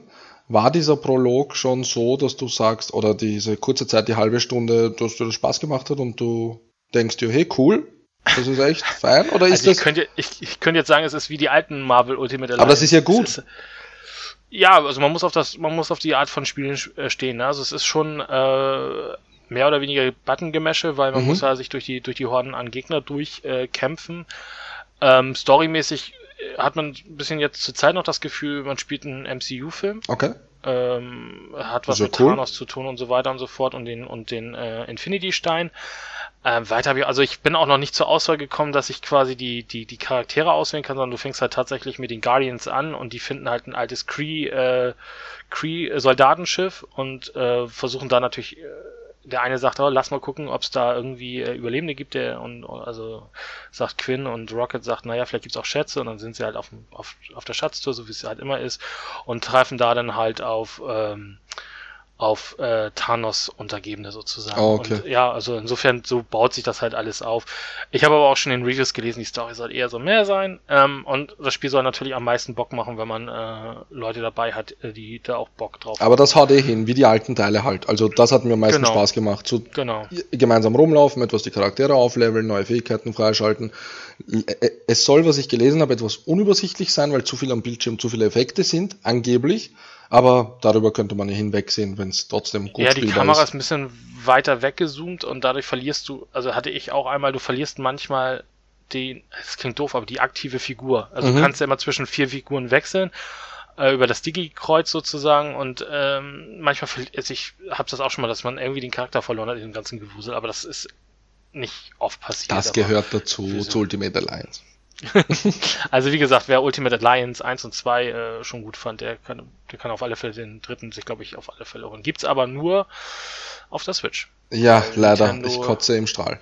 die, weil Nintendo die Entwicklung mit äh, finanziert hat. Also die Wahrscheinlichkeit, dass das vielleicht auch mal auf andere Konsolen Aber es war ja angekündigt für die Konsolen. Das hat mich gewundert. Wohl, Es war, glaube ich, bis jetzt immer nur für die Switch angekündigt. Nintendo Echt? hat dann nämlich die Finanzierung gemacht für, ja. Okay. Das, äh, Nun, gut, Im Endeffekt so. wie mit, mit Bayonetta ja auch gewesen. Da hat ja Nintendo auch die Finanzierung mit übernommen für, für die neuen Bayonetta-Teile. Hm. Konsolenexklusive ja, Spiele, die, die gekauft werden. Auch so ein Thema. Egal, für ein anderes Mal. Ja, da können wir da ein anderes Mal genau drüber reden. Kommen wir mal zu den, zu den, zu den News, die wir uns mal für die Woche mal rausgepickt haben. Ist, ähm, auf ähm, Netflix gibt's ja, und damit haben wir ja schon fast wieder den Bogen, nicht nur die Witcher-Serie startet ja zu Weihnachten hin, da gab's glaube ich auch jetzt neues äh, Bildmaterial, sondern es wird auch eine Cuphead Animationsserie geben. Da bin ich also, sehr gespannt. Wer, wer Cuphead noch nicht kennt, das ist ein Bullet Hell äh, Shooter, äh, zurzeit noch auf der Xbox One und auf dem PC. Ich glaube, das kommt jetzt oder ist schon auf der Switch. Soll auf die Switch kommen? Das gibt schon auf der Switch. Oder gibt schon auf der Switch. Mhm. Äh, DLC ist auch in Planung und äh, jetzt kommt halt äh, die Animationsserie. Ich meine, das bei dem äh, Design äh, lohnt sich das ja auch im Endeffekt. Ähm, wird aber nicht, äh, wird aber von Netflix selber produziert, also von den Netflix Animation Studios. Okay. Ähm, ich weiß jetzt. Weißt du, ob die Zeichner mit eingebunden sind, komplett? Ähm, die, das Studio ist auf alle Fälle mit eingebunden. Aber zeichnen Sie das auch selber quasi oder machen das jetzt wirklich andere irgendwie in einem anderen Stil? Das habe ich noch nicht so. Nee, nee, ich, soweit ich weiß, soll das in dem Stil sein, aber es wird halt nicht von, äh, wie heißt das Studio? Lass mich kurz gucken. MDHR heißen die. Ne? Mhm. Ähm, das soll nicht von denen gemacht werden, weil die sind ja auch an dem neuen DLC noch dran, sondern ah, das wird okay. tatsächlich von Netflix selber gemacht, aber soll natürlich den Stil aufrechterhalten. Ähm, insofern. Ähm, ja, die sollen brav arbeiten an ihren DLCs. Die, die, die sind mir immer noch einen Koop-Modus äh, über Xbox Live schuldig. Den gibt's nämlich nicht. Das wurde angekündigt, ist nie gekommen. Aber gut. Sehen wir also die, ich habe, es gibt glaube ich auch noch keinen, also ich schaue gerade, aber es gibt glaube ich noch kein Release-Datum dafür, aber es kommt auf alle Fälle. Ähm, dann gab's eine Meldung zum Thema PlayStation 5. Ähm, da haben wohl Analysten einen Preis ermittelt, ähm, der wohl so ein bisschen teuer ist. ein bisschen. Also man redet, äh, man redet von 800 äh, Dollar, ähm, die wohl die Einstiegskonsole kosten soll. Äh, finde ich tatsächlich äh, ein bisschen. Äh, das wollte ich dich gerade fragen, was bisschen, du dazu sagst. Bisschen viel. Ist halt die Frage, heißt, was, was hieße das denn für die Xbox Scarlet? Weil am Ende des Tages ist es ja tatsächlich mehr oder weniger die gleiche Hardware, die da drin steckt. Es ist dann mhm. ja nur wieder fast eine Geschmackssache. Ähm, aber ist das halt tatsächlich, also 800 Dollar, das wäre ja, wobei die PlayStation 3 kostete auch schon mal 700, glaube ich. 600 ne? also war die, glaube ich, beim Release, ne? aber also, das war schon viel. Ja, das hat man damals, glaube ich, noch durch, durch den Blu-ray-Player, glaube ich, auch noch so ein bisschen ja. ver, ver, verargumentiert, aber 800 ähm, Dollar wäre schon tatsächlich eine, Aus, äh, eine, eine, eine Ansage. Jetzt nur by the way, ich würde lachen, wenn Microsoft den Spieß umdreht und dasselbe, was Sony mit der PS4 ge gemacht hat, auch macht und den Preis einfach um 100 Dollar senkt von der Xbox und billiger anbietet. Weil es ist ja fast dieselbe Hardware. Ja, ich glaube, ich, da, da ist tatsächlich wieder die Frage, ist A, Sony nächstes Jahr auf der E3? Und B, äh, wenn Microsoft ja wieder vor Sony dran ist, äh, ja, muss Microsoft ja wieder einen Preis geben und den kann Sony dann mitmachen oder nicht. Ich lese ja gerade nämlich in dem Artikel, den wir uns hier rausgepickt haben, äh, dass die PlayStation 5 als Nischenprodukt für ernsthafte Spieler positioniert werden soll. Ernsthafte Spieler. Bist du ein ernsthafter Spieler? Ja, aber auch 800 Dollar sind, sind mir tatsächlich etwas äh, viel, äh, viel Schotter, muss ich ja, sagen. Ja, 800 wäre echt, für eine Konsole wäre das, glaube ich, schon fast zu viel. Wenn es jetzt zwei Versionen geben würde, ich glaube nicht, dass ja. das kommt, aber da, dann würde ich es verstehen, wenn es heißt, okay, die eine kostet jetzt 400 Dollar, du kannst gerne das Doppelte zahlen, dann hast du 8K und du hast 4K-Spiele in 60 Frames, was ich mir eigentlich sowieso erwarte von den Next-Gen-Konsolen würde ich ja noch verstehen. Aber wenn wirklich eine Konsole kommt und die 800 Dollar kostet, ich glaube gar nicht, dass die sich das trauen. Also, sie würden sich selber ins Fleisch reinschneiden. Also es ist auf alle Fälle ein Gerücht, muss man dazu sagen. Und das sind Analysten, Preis, die alles ja. wissen und so oft sagen und so oft stimmt das auch nicht, was die da labern. Also die Frage wäre natürlich tatsächlich mal, was würde, was würde das äh, Sony kosten, die PlayStation 5 so zusammenzubauen nur an reinen Hardwarekosten. Also dann mhm. hast du ja schon einen Preis X. Und dann würdest du ja sehen, wenn sie theoretisch dafür 500 Dollar nehmen würden, ob sie dann schon draufbuttern müssten oder einen ganz kleinen Gewinn einfahren. Microsoft hat es ja auch schon mal über, über eine Verlust Verkauf ja auch schon mal hinbekommen, versucht ein, eine Konsole in den Markt zu drücken. Also war das bei der 360? Äh, ich glaube bei der X, bei der ersten Xbox haben sie es tatsächlich dann. Also sie haben, sie mussten ja dann relativ schnell damals den Preis senken. Ah, stimmt, stimmt, Xbox. stimmt. Ja, da gab es sogar ein Angebot. Ja. Genau, du, du kriegst dann einen zweiten Controller und drei Spiele, glaube ich, noch, wenn du erst Erstkäufer ja. warst. Und äh, weil man doch von 4,99 auf 2 irgendwas gegangen ist. Ähm, das war aber das Geile. Ich war nicht Erstkäufer, hab die Konsole aber schon billiger bekommen und hab den Controller plus zwei Spiele bekommen. oder, oder zwei Spiele. Ja, das war so geil. Ähm, ja, also es wird dieses Jahr sowieso, also diesmal sowieso ja relativ spannend, denke ich. Ich glaube, das erfahren weil, wir alles nächstes äh, Jahr jetzt. Ja, es wird ja noch, es kommt ja noch die X dieses Jahr für, von, von Microsoft. Stimmt. Erfahren wir vielleicht ja, ja auch noch was zu, zu Scarlett. Und äh, PlayStation will ja jetzt auch so äh, Nintendo Directs ähnliche Sachen fahren. Also vielleicht wissen wir ja zu E3 nächstes Jahr auch schon alles und nur noch äh, die, das Release-Datum oder der Preis fehlen. Mal sehen. Also wenn sie die Timeline einhalten, wie bei der PS4 und bei der Xbox One, dann schätze ich mal, dass sie im Frühjahr schon Spiele zeigen oder so. Oder irgendwie Details halt äh, raushauen bei einem eigenen Event nächst, nächstes Jahr. Und dann bei der E3 die Konsole selber präsentieren. Und dann kommt es halt zum Weihnachtsgeschäft wahrscheinlich wieder raus. Ja, also davon gehe ich auch aus, dass es zum Weihnachts... Also die, ja, das auf jeden wenn Fall. Glück haben, wenn wir Glück haben, wieder in zwei Wochen Abständen, wie beim, wie beim letzten Mal. Aber ähm, ja, ich, ja, also das werden sie sich nicht nehmen lassen. Also, aber da wird halt tatsächlich die Frage sein, also Microsoft, werden, davon können wir ja ausgehen, äh, wird diesmal nicht TV, TV, TV machen, äh, mhm. sondern Games, Games, Games, Games. Das haben sie ja schon ganz klar jetzt auch in der jetzigen Ende der Konsolengeneration gezeigt. Ähm, und Sony, also meiner Meinung nach hat Sony vieles in der letzten Zeit falsch gemacht, meiner Meinung nach. Und bin Findest mal gespannt, du? ob sie, ja, ja, also ich finde die, also man muss mal ganz ehrlich sagen, die Hardware, die sie gebaut haben, äh, also so, so, also ich habe eine PlayStation 4 Pro, die ist laut bis zum geht nicht mehr. Das, das Blu-ray-Laufwerk hat schon seine Macke weg und liest die Blu-rays nicht mehr ein und so weiter. Und äh, mit der, äh, mit dem Problem bin ich ja noch nicht mal alleine. Und äh, wenn ich mir die Xbox One X angucke, die ist leise, da gibt's keine Probleme, die ist, äh, die liest die Dinger immer noch ein und so weiter und so fort. Ich finde also, Hardware kann Sony irgendwie. Ich habe aber auch nicht. gelesen, dass die neueren PS4 Pros, es gibt ja verschiedene Modelle, diese komischen XHC 4600 und was weiß ich was, und die neueren Builds sollen tatsächlich leiser sein. Das habe ich schon ja, gelesen. Ja, klar. Nur, aber das hilft dir ja nichts, wenn du die schon gekauft hast. Ja, klar. Ja, das stimmt schon. Da hast du recht. Aber halt, sie haben auf jeden Fall gezeigt, dass sie es verbessern wollen und in die richtige Richtung gehen. Was Microsoft halt auch hatte, sie sind im Rückstand gewesen mit der Xbox und sie haben mit der One X wirklich abliefern müssen. Und die haben ja selber gesagt, wir bauen da ein Biest zusammen, das wird super schnell sein, das wird eine super Lüftung haben. Das ist ja das erste Mal, dass sowas in einer Konsole ist, was die da auf die Beine gestellt haben mit der Lüftung. Das ist ja so ein Vaporizing, irgendwas Liquid-System, frag mich nicht. Aber es funktioniert halt. Nur bei der Xbox ist es tatsächlich auch so, wenn du das in einen Rack reinstellst, meine hat überhitzt und hat sich ausgeschalten und seitdem steht sie oben auf dem Lowboard. Ja klar, das, das, ist, das ist natürlich klar, weil dann die, die Hitzeentwicklung dementsprechend.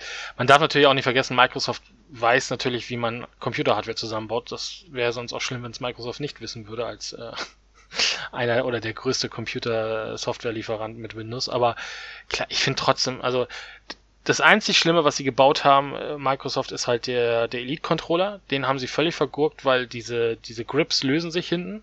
Also ganz schlimm, diese, diese, diese, die eigentlich mehr Halt geben sollen, die, die fangen sich an irgendwann zu lösen und du kriegst sie dann auch nicht mehr richtig gerade wieder raufgeklebt und so weiter. Das haben sie ja jetzt schon in der zweiten Generation, also bei den Weißen, glaube ich, geändert, da ist es nicht mehr so. Mhm. Aber mein Schwarzer löst sich halt, da löst sich halt das Grip ab. Also ich kann da leider nichts sagen, weil ich habe ihn jetzt seit drei Jahren und noch etwas. Ich glaube, wenn der neue rauskommt, sind es vier Jahre. Ich habe nur Stick Drift am linken Stick sonst funktioniert alles noch äh, einwandfrei. Natürlich, die Pedals sind jetzt weicher geworden, die Alliance-Taste ist nicht mehr so geschmeidig wie am ersten Tag. Aber der Controller funktioniert tatsächlich immer noch und ich spiele jeden Tag damit. Da bin ich überrascht und ich habe den zwei auch schon vorbestellt, den neuen Controller. Nee, also der Controller funktioniert noch, nur die Grips, also diese, diese, diese äh, Auflageflächen für die Hände, die lösen sich, die haben, die haben sich beim Ich weiß schon, was du meinst, für so einen teuren Controller halt, sollte ja. das nicht sein, aber sie lernen ja auch dazu. Ja, der neue sollte das dann hoffentlich auch nicht haben. Aber wo wir gerade bei Modellnummern sind, äh, haben, haben wir hier noch eine News. Ähm, nachdem die Kollegen um äh, Mark und ich glaube Bartwuchs haben letzte Woche über die über die Switch Lite gesprochen. Jetzt ist aber tatsächlich noch eine neue Switch Fat aufgetaucht, also auch die normale Switch, die eine deutlich höhere Akkuleistung haben soll. Da hat sich doch ein Entwickler verplappert, oder? Nee, das ist sogar schon offiziell beim, bei Nintendo raus. Also ich glaube, das ist, das ist raus. Die hat äh, bis zu zwei Stunden mehr Akkuleistung. Ich meine, das ist auch, äh, das war ja das, was, was, was ja auch schon äh, vermutet worden ist, nachdem jetzt die Switch Lite ja im Endeffekt kam, die ja auch schon einen besseren Akku hatte, obwohl sie auch kleiner ist. Hat aber auch ein kleineres Display, ich wollte gerade sagen. Ja, aber tr trotzdem natürlich auch noch eine, also kleinere Akku und dann aber trotzdem noch eine längere Laufzeit. Ähm, ist das natürlich eine logische Weiterentwicklung soll, ich weiß gar nicht, im September oder im äh, September, glaube ich, kommen. Und man kann sie darum wohl erkennen, die neue, wenn man dann im Geschäft steht, ist der Karton nicht mehr weiß-rot, sondern nur noch komplett rot. Also ein komplett roter Karton äh, zeigt, dass das dann die, die neue Switch-Revision ist. Aber was ich jetzt was sich verstehe, dann noch geändert hat, war, ja. weiß man noch nicht. Ja? Ähm, es hat ja auch ein Entwickler letztens in einem Interview, hat der irgendwie PS4 Pro fallen lassen, habe ich gelesen. Und äh, PS4 Pro sage ich, Entschuldigung, Switch- Äh, Switch Switch. Pro, ja. Und ist das jetzt das, was der da vielleicht gemeint hat? Oder ich meine, man könnte sich eigentlich schon erwarten, dass eine neue Switch kommt, die stärker ist und nicht nur einen neuen Akku hat. Die Frage ist nur, was willst du damit dann, also was, was willst du damit er, äh, erreichen? Weil Nintendo hat sich schon einmal baden gelegt mit einem leistungsstärkeren Modell, nämlich bei dem New 3DS. Da haben sie ja auch nur zwei Spiele, drei Spiele rausgehauen und das war's dann. Äh, die waren dann ja auch nur auf dem Gerät abspielbar und nicht auf den alten. Ähm, Du kannst Okay, das ist also natürlich blöd, ja.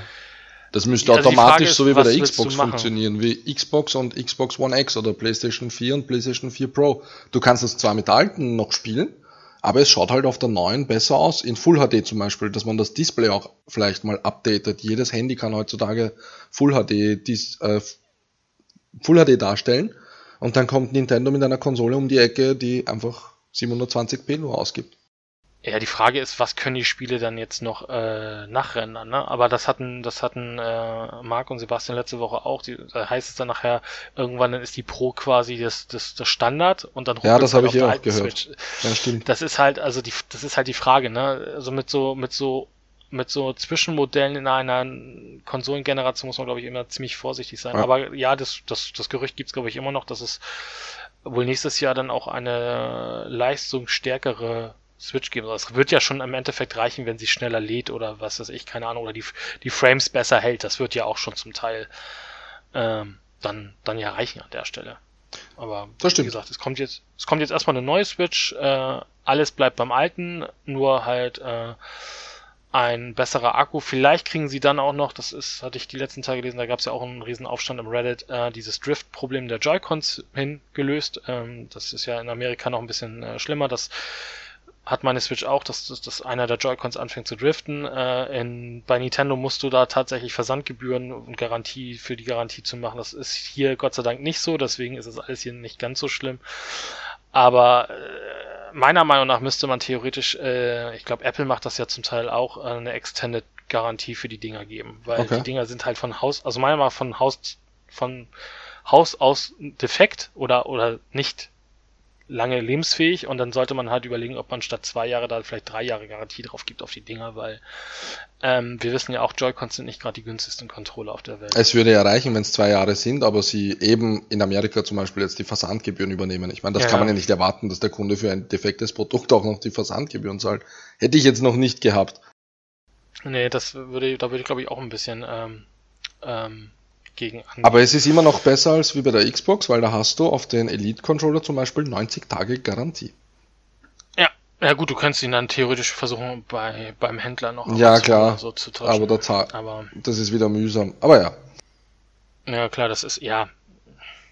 Wobei man sagen muss, ähm, bei dem, bei der Xbox-Garantie, ich meine, die 360 hat, glaube ich, jeder einmal zum, zu, X, zu Microsoft geschickt. Äh, ja ich glaube da wirklich ging der. Garantieaustausch, da ging der Garantieaustausch ja auch einigermaßen äh, gut. Das ging sogar flott.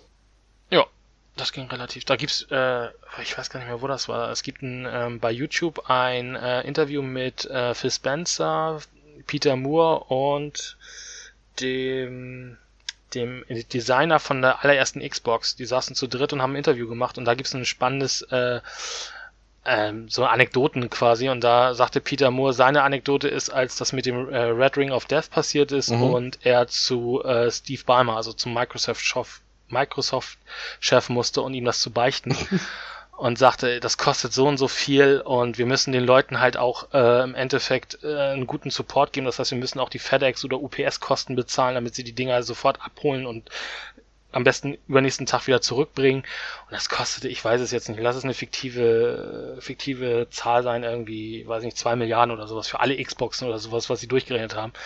Lass es eine fiktive, es war eine relativ hohe Zahl, aber ich weiß nicht, ob es jetzt die ist. Und äh, meinte er, da musste er mit zu Steve Ballmer, hatte natürlich ein bisschen Angst, weil man kennt Steve Ballmer ja vielleicht auch von anderen Videos, der ist auch mal ein bisschen mhm. aufbrausen und als Chef von Microsoft. Und da guckte er wohl Peter Moore an und sagte, okay, wenn es das ist, dann mach es. weil das müssen wir machen und das ist halt echt krass und man hat ja, man, man weiß ja noch, man hat ja diese Versandboxen gekriegt, ja. hat das Ding reingeschickt und ja, mehr oder weniger fast noch in der Woche wieder zurückbekommen. Vor allem das der, war schon echt, äh, der UPS-Guy hat zeitweise sogar eingepackt einfach, weil der schon wusste, um was es geht. Ist das eine Xbox? Ja, na gib her mal, ich mach das schnell. Zack, zack, zack, zack und die war schon weg. Echt geil. Ja, also das ist echt, äh, das war echt guter Support.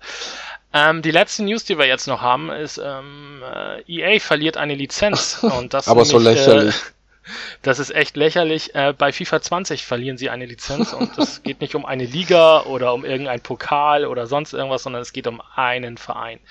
Nämlich Juventus Turin äh, hat ihre Namensrechte an äh, äh, Pro Evolution Soccer verkauft. und deswegen äh, gibt es äh, Juventus Turin äh, nicht mehr äh, bei FIFA 20, sondern sie heißen jetzt Piemonte Calcio. Äh, danke. Da muss ich das nicht aussprechen. Die Namen so der Spieler bleiben alle gleich. Angeblich. Aber, ist aber noch nicht ja. sicher, was ich weiß. das ist das, wir sind so wieder in den Zeiten, wo wir dann irgendwie mit äh, fiktiven Namen und fiktiven Wirklich? Vereinen dann in den Ligen spielen. Also, aber das ist halt so, ne? Ich meine, ähm, wenn man Namensrechte verkaufen kann, dann äh, macht man es. Und das ist natürlich so auch ein bisschen ein äh, Mittelfinger Richtung äh, EA, wenn, mhm. wenn äh, Konami da die Lizenz aber kauft. Komisch, dass das genau der, der, der Verein ist, wo Ronaldo wieder ist, ne? Ist wieder so ja. irgendwie typisch. Das war ja früher auch schon, dass sie Ronaldo nicht eins zu eins nachbilden durften bei FIFA, weil Konami die Rechte hatte. Und dann ist das ja irgendwann umgesprungen. Und jetzt ist Ronaldo bei Juventus und Juventus gibt plötzlich die Rechte an Konami und ja. Aber ja. Also, wer sich gefreut hat, mit Juventus irgendwie in der Champions League zu spielen, nein. Dafür kann man wohl bei Play, äh, Pro, Pro, Evolution Soccer mit Juventus spielen, aber nicht in der Champions League. Ja, aber muss man sich halt aus, ausgucken, was man da haben will. Ist doch auch schön, wenn man jetzt bei FIFA äh. mit Piemonte Calcio spielen kann. Damit machen wir den Sack zu bei den, bei den News. Ähm, und kommen wir zum letzten Thema. Wir haben noch ein bisschen ähm, eine Film Review zu machen mhm. oder wollten wir schon immer machen. Ähm, das hat sich dann mal so ein bisschen zerschlagen durch die, dass bestimmte Leute nicht da waren, dann haben nicht alle Leute den Film ge gesehen. Heute machen wir ihn nämlich zu äh, Spider-Man Far From Home, dem letzten äh, MCU Phase 3 Titel. Und ich glaube, wir müssen jetzt schon eine Spoilerwarnung machen und dann müssen wir nachher noch eine Spoilerwarnung machen. Also die Spoilerwarnung gilt jetzt so, wir reden jetzt im ersten Step einmal wirklich, wir versuchen spoilerfrei. Wir, wir, nee, wir, wir können es nicht ganz spoilerfrei machen. Wir müssen nämlich einmal die Spoilerwarnung machen für ah, Avengers Endgame. Stimmt, jeder. Wer den Film noch nicht gesehen hat, der kann jetzt schon ausschalten, weil man kann nicht über Far From Home reden, ohne Avengers Endgame zu spoilern. Das funktioniert leider nicht, weil der spielt halt nur mal danach. Und dann machen wir nachher nochmal eine explizite äh, Spoilerwarnung, mhm. äh, wenn wir dann in den Spoiler-Teil von dem Film kommen. Möchtest du anfangen über, über Far From Home? Ich möchte mich einmal von allen verabschieden, die jetzt wegschalten. Warum habt ihr noch nicht Avengers Endgame gesehen? Es tut uns leid, aber dann war es für euch ein, ein, ein kurzer Podcast, der vielleicht angenehmer war anzuhören jetzt in der Länge. Und für alle anderen, ähm, ja, was, wie fangen wir Stopp, an? wir haben noch etwas vergessen. Wir was? haben noch was vergessen, bevor wir jetzt alle verabschieden. Ähm, Im Forum gibt's eine Crowdfunding-Aktion zurzeit. Das haben wir doch total vergessen. Ähm, schaut da auf alle Fälle mal vorbei, denn äh, das KT braucht unsere oder eure Unterstützung, äh, damit es auch weiterhin werbefrei und so weiter bleiben kann, ähm, um Serverkosten, Domainkosten, um was es da alles geht, äh, bezahlen zu können. Ähm, Ziel sind 3000 Euro. Ich habe gerade mal das Forum aufgerufen. Wir sind jetzt bei 2772 Euro, also noch äh, 8% müssen, äh, sollten am besten noch äh, gemacht werden. Jetzt habe ich aber leider gerade gar nicht den das Enddatum. Also man kann auf alle Fälle noch ein bisschen Geld dalassen. Es bleibt ja auch in, in guten Händen, weil wir lieben ja alle das Konsolentreff und ohne das Konsolentreff würde es uns hier an dieser Stelle ja auch gar nicht geben. Ja. Deswegen, äh, wenn ihr es noch nicht getan habt und ähm, Geld übrig habt, denn das muss man ja natürlich haben. Ihr solltet natürlich jetzt nicht auch Geld da lassen, wenn ihr das unbedingt braucht. Also wenn ihr ein bisschen Geld übrig habt. Äh, die Admins und Moderatoren von, vom, vom Konsolentreffforum würden sich über eine Spende freuen. So, und jetzt fangen wir an mit Spider-Man Far From Home. Jetzt geht's los. Also, ich muss aber sagen, ich versuche das jetzt. Ähm, machen wir das jetzt mit dem Spoiler von Avengers oder? Ja, müssen wir ja. Müssen ich glaube ja, weil du kannst, du kannst nicht, also alleine schon, ja doch, also die ersten Szenen sind ja schon so ein bisschen. Äh, Okay, jetzt haben wir eh schon alle verabschiedet eigentlich, oder? Die jetzt den Spoiler Genau. nicht Also mitkriegen machen sollen. wir jetzt so, erstmal- Ab jetzt machen wir das so. Spoiler für Endgame. Tony Stark ist weg. Der ist ja leider, hat sich geopfert. Und da war jetzt die Frage, weil Tony Stark immer ein Mentor war für Spider-Man, wie es mit Spider-Man weitergeht. Und das erfahren wir sehr schön in Spider-Man Far From Home, indem wir gleich am Anfang mal sehen, wie, wie Peter Parker einfach nur mal Urlaub machen will nach dieser ganzen Scheiße, was da abgegangen ist bei Endgame. Und ja, es ist, äh, ich finde, es ist eine, jetzt ohne Spoiler für die, die den Film noch sehen wollen, es ist ein super Film, der wirklich unterhält. Also ich wurde die ganze Zeit unterhalten. Es gab keine Stellen, die irgendwie langweilig waren oder sonst irgendwas. Es geht darum, dass äh, Peter Parker mit seiner Schule einen Ausflug macht nach Europa, allgemein nach Europa, also nach, da ist glaube ich Tschechien, England, Paris. So. Paris, genau. Einfach eine Europatour quasi mit der Schule. Und wie es halt so sein soll, hat er leider da auch keine Ruhe. Und das ist allgemein, finde ich, jetzt sehr gut rübergebracht, dass äh, Peter Parker ist einfach jung, jetzt in diesen Neuverfilmungen. Und er hat halt auch seine Teenager-Probleme, diese typischen mit, ich mag das Mädchen, ich kann sie nicht ansprechen, ich bin fucking Spider-Man, was soll ich tun? Ich habe jetzt keinen Mentor mehr, so auf die Art. Ja.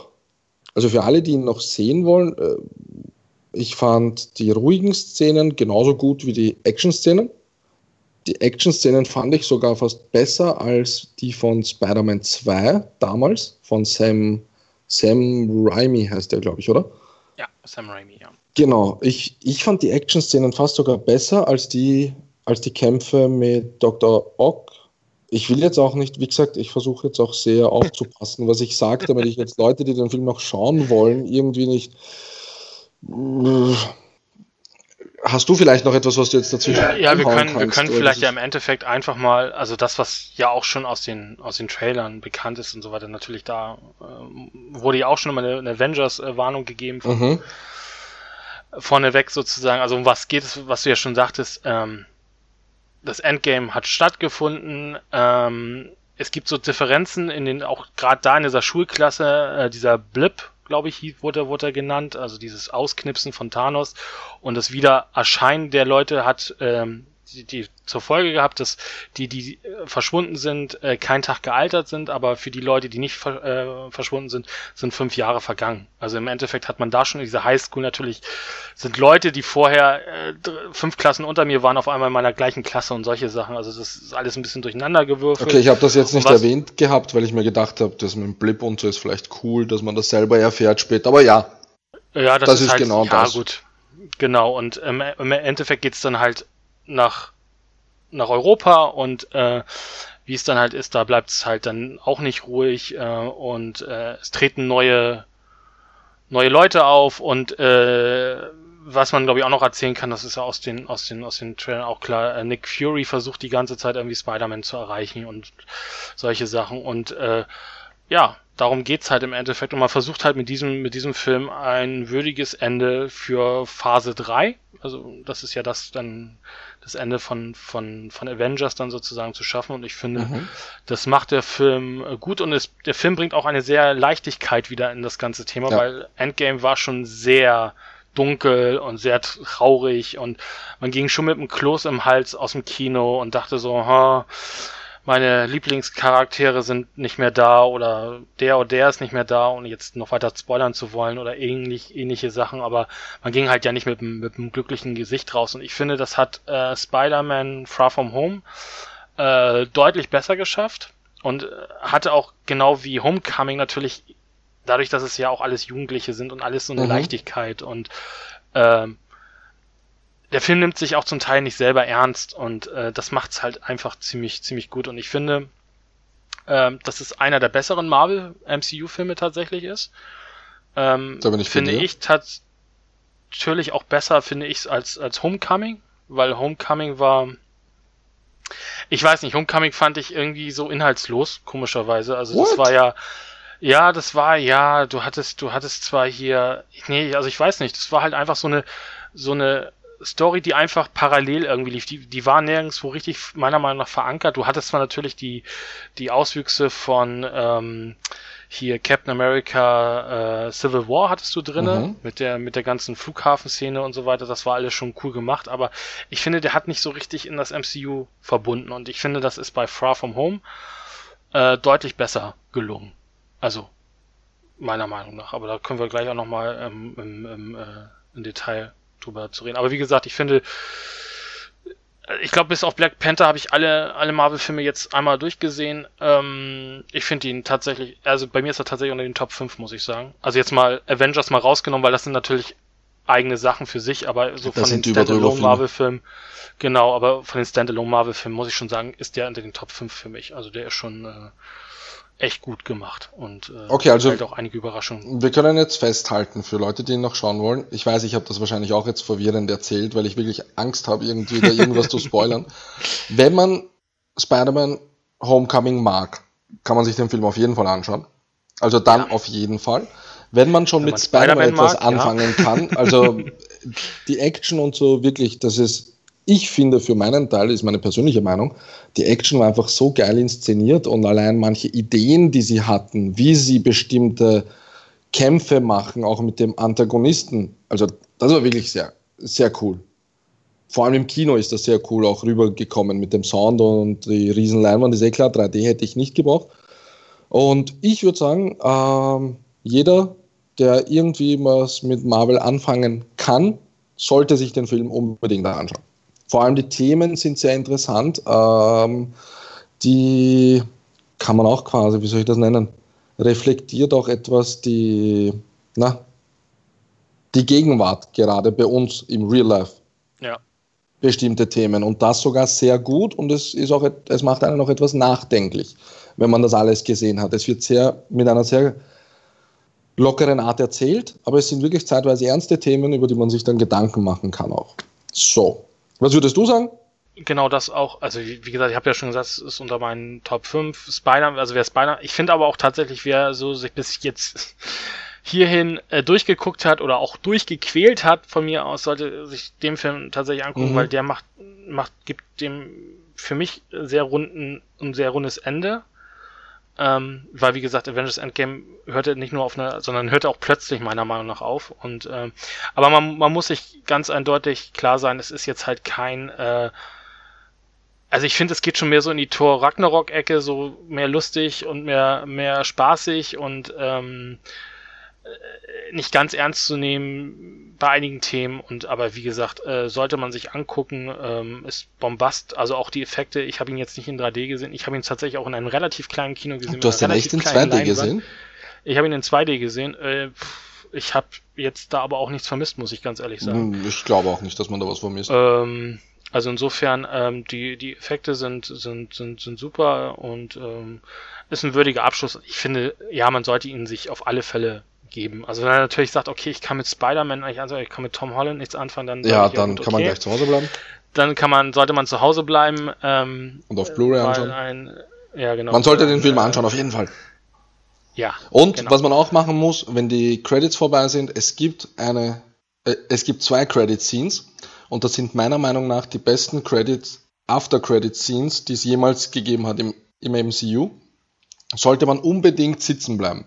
Auch nach der ersten Credit-Scene kommen nochmal die Credits, die laufen dann durch. Man denkt sich, okay, das hört nie auf, es kommt eh nichts mehr. Es kommt dann noch was. Bleibt sitzen, schaut euch das an. Genau, weil äh, das äh, wirft auch zum Teil Fragen auf. So, können wir das doch einfach abschließen. Genau. Und jetzt würde ich sagen, verabschieden wir noch die Leute, die äh, Far From Home sehen wollen. also, ihr drei Hörer, die jetzt noch dabei sind. Nein, also wir machen jetzt den, äh, machen jetzt einen Spoiler-Tag hier auch nochmal, weil äh, es gibt Sachen, da muss man tatsächlich drüber Ja. reden. Und das kann man nicht einfach so machen. Und wir reden jetzt einfach deswegen- frei über den Rest und nicht mehr so vorsichtig Genau. und so kryptisch zeitweise. Und äh, spannend würde ich tatsächlich auch finden an der Stelle, ähm, ich weiß nicht, das könnte man ja im, im, End- im Endeffekt entweder in den, ins Podcast-Thread schreiben, dann natürlich auch in Spoiler-Tag, oder in den, in den äh, Spider-Man-Thread schreiben, wie ihr das so seht, ob ihr da mit uns gleich einhergeht oder ob ihr das komplett anders seht oder wie auch immer äh, ihr das da an der Stelle seht. Bevor die Mods jetzt Amok laufen im Spider-Man-Thread, ja. genau, und markiert uns einfach, weil uns interessiert eure Meinung, Genau. wie ihr ihn gefunden habt und Genau. was ihr dazu sagt. Jo, dann äh, fangen wir an. Ja, war heftig, finde ich. Also am Anfang fängt der ganze Film sehr locker an. Man sieht auch so typisch halt letzten Schultage und so. So auf die Art, er erfährt etwas über das Verschwinden von den ganzen Leuten. Finde ich auch cool, dass sie das einfach Blip genannt haben. War auch alles ziemlich lustig präsentiert, finde ich, wie plötzlich die Leute älter sind und die anderen so, hey, hi, wir sind wieder da, was ist passiert? Ja, es hat mich überrascht, dass man bestimmte Sachen aus dem Trailer gar nicht gesehen hat. Ganz am Anfang. Das mit dem Anzug von Endgame, was Spider-Man hat. Weißt du, was ich meine? Mhm. Da gab es ja den Kampf in den Trailern, wo er dieses, äh, mit dem Polizisten so leicht so lockere Sprüche schiebt und sonst irgendwas. Und das war gar nicht drin im Film. Ja, das, ja, das, äh, ja, stimmt. Jetzt Ist mir jetzt etwas, beim Film selber ist mir das kurz abgegangen, aber ich finde, es war ganz cool gemacht, diese Überleitung zu, ich will eigentlich diese Verantwortung gerade gar nicht, ich will einfach Urlaub machen, ich will einfach raus aus der Stadt und ich bin verliebt, ich möchte irgendwie mit dieser Person Zeit verbringen und irgendwie an sie rankommen. Und ich fand Okay. das auch das Zusammenspiel sehr cool mit der Tante. Ja, nicht nur das, er, er sagt ja nicht, ich will meine Ruhe haben, sondern er sagt, ich will es einfach nicht. Ich möchte nicht der nächste Avenger sein. Ich möchte nicht irgendwie hier der sein, der die ganze Welt rettet oder sonst was. Deswegen geht er ja auch nicht an die, an die Telefone, ähm, Telefonate von, von Nick Fury. Also er sagt ja, er versucht ja auch tatsächlich, ähm, zu sagen, ja, wo ist denn der oder wo ist denn der oder holt euch doch den oder den oder den oder den, es gibt doch noch genug, aber warum ich? Warum unbedingt unbedingt ich? Ne? Und das ist halt, ich finde das halt äh, ganz gut, weil er hat ja auch in äh,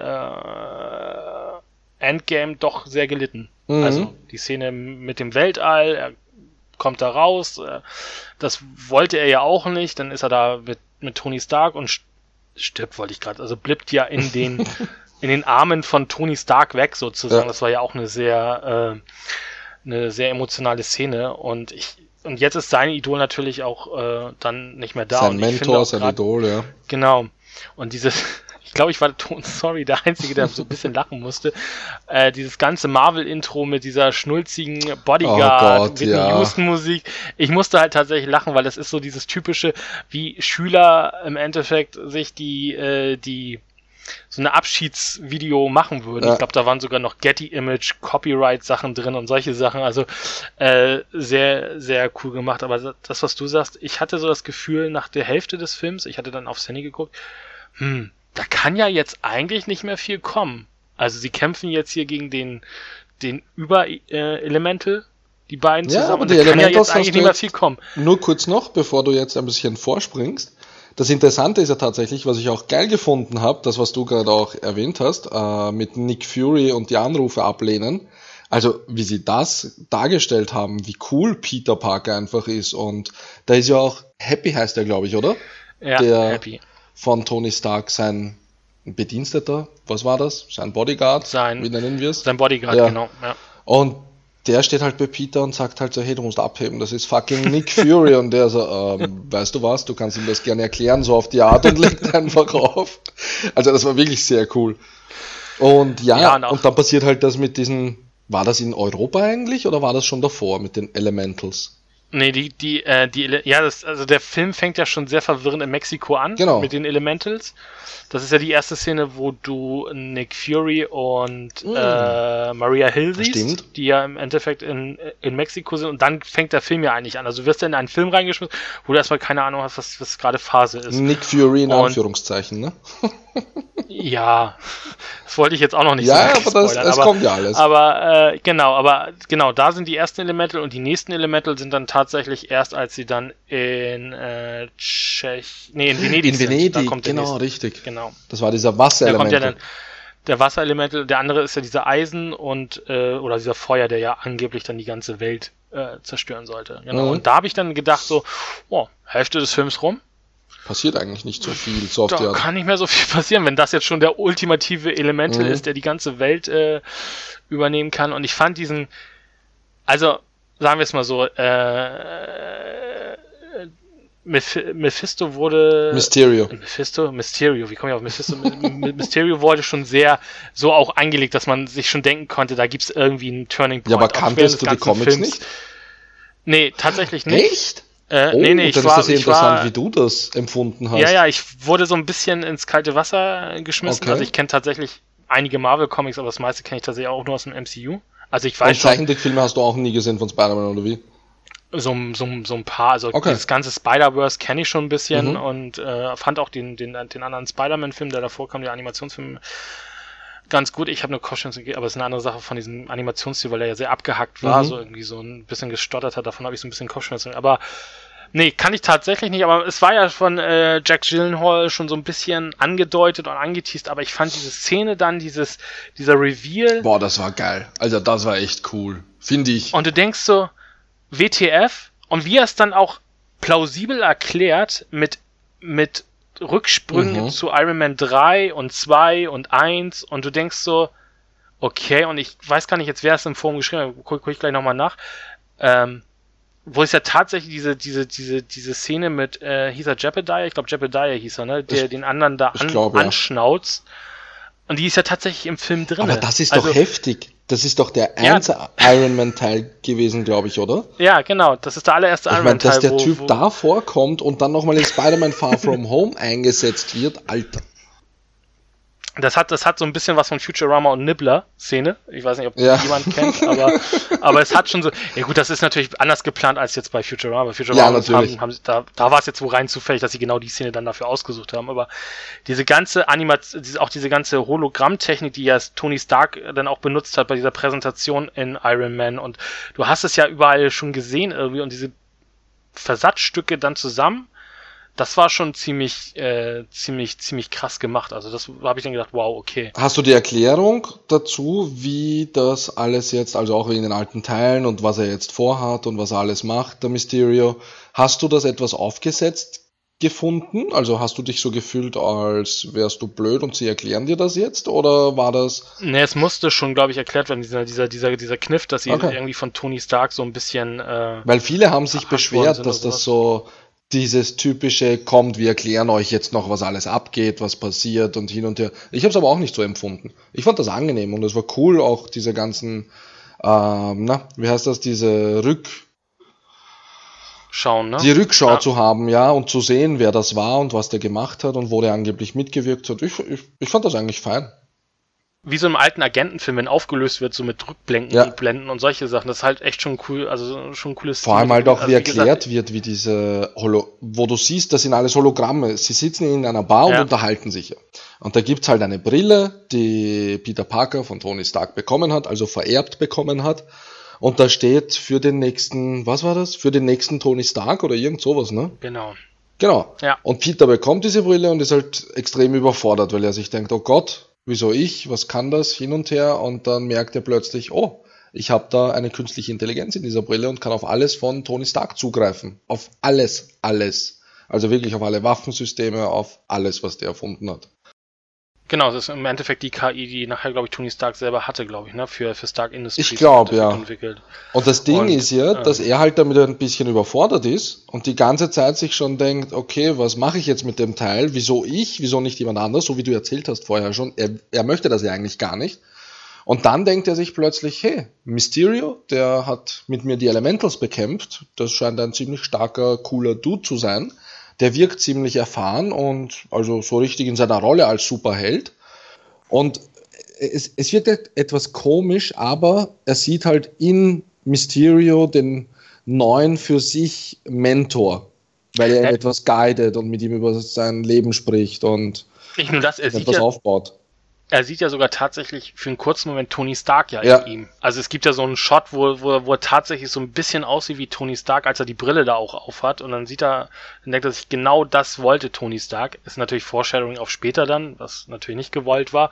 Aber das ist ja schon, äh, ja, also ich fand diesen, diesen, diesen, diesen gut, man kann ja, also wie gesagt, wenn, wenn das in den Comics auch so ist, dann ist es, dann ist es gut, aber ich habe es so nicht kommen sehen, dass er tat, also er hat ja auch noch erklärt mit den Multiversen und das ist ja auch alles in Spider-Man Das ist jetzt aber auch eine Frage, ob das wirklich existiert oder ob das nur angeteasert, also ob das nur so erwähnt wurde. Also laut, ich weiß gar nicht mehr, ich glaube, ich habe irgendwo gelesen, es war halt einfach nur zusammengesponnen, aber es war schon natürlich mit so einem Augenzwinkern äh, zu den Spider-Verse-Dingern. Ne? Sie könnten es jetzt verwenden, theoretisch. Ja, also die Sache ist ja die, ähm, wie es mit Spider-Man weitergeht, das können wir ja gleich nochmal, wenn wir mhm. dann die Post-Credit ziehen äh, und uns antun, nochmal, da gibt's ja immer noch so ein bisschen äh, zwischen Marvel und Sony. Äh, die Frage ist, geht's dann bei, bei, bei Marvel dann weiter? Aber äh, was wollte ich jetzt erzählen? Ähm, ähm, mhm. also auf jeden Fall dieser Shot, ganze wo man Hologramm, gesehen hat, genau, als genau diese diese ganze Hologrammtechnik und so weiter, das ist äh, das, das habe ich so natürlich überhaupt nicht kommen sehen in dem Falle. Und äh, okay na für dich war das ja urcool das ganze. Ja ja also ich also ich habe also ich habe die ganze Zeit gedacht okay er weiß von den von den Erden und er weiß von mhm. dann, kommt er von der und der. Also so wie er es auch gesagt hat nur dass er halt äh, so ein bisschen Injustice äh, hier ja. nicht Injustice sondern Supervillain mäßig DC wir sind die Guten aber eigentlich sind wir die Bösen aber er kommt halt von einem anderen Universum ja. Genau und eigentlich ist er der Böse aber ver versucht sich als Guter so ungefähr. So habe ich die ganze Zeit vermutet. Aber dass er im Endeffekt einfach nur ein äh, Stark Industries Mitarbeiter ist, der sich einfach an allem und ihm rächen will, das habe ich so jetzt auch nicht kommen sehen. Und äh, er hat ja nämlich etwas erfunden. Er hat diese Hologrammtechnik erfunden und hatte sehr viel Großes damit vor. Und Tony Stark hat das halt quasi als so, ja, okay, wir verwenden das für, für dies und das und hat das halt so abgetan, diese Technologie. Und er hat es dann halt weiterentwickelt und hat aus sich einen Superhelden gemacht, wenn man das so nennen will, mit dieser Technologie. Genau, indem er Fake-Einflüsse äh, von außen simuliert mhm. hat, also zum Beispiel die Elementals, und die natürlich rein zufällig erfolgreich abgewehrt hat. Natürlich. Ja, das äh, kann man natürlich, äh, wenn ein Feuerwehrmann das eigene Feuer legt. Ich, ich merke aber gerade, dass wir etwas äh, auch zeitweise durcheinander reden, weil wir die Story jetzt auch nicht von Anfang an so schön erzählen konnten dann fangen wir doch einfach, also dann, dann, dann holen wir uns nochmal ab. Äh, also Venedig war dieses Wasserelemental, genau. dann hatten wir in äh, Tschechien dieses Feuerelemental, was das Schlimmste sein sollte, weil es immer größer wird und irgendwann die ganze Erde sozusagen absorbieren kann oder zerstören kann, mhm. was dann ja Mysterio so gesagt hatte. Und äh, dann kam dieser diese, dieser Brillenübergabe von, äh, von Spider-Man an Mysterio in der Bar. Wo das dann aufgelöst Moment, wird wird das aufgelöst sozusagen. Und da erfahrt und man nämlich etwas Bestimmtes.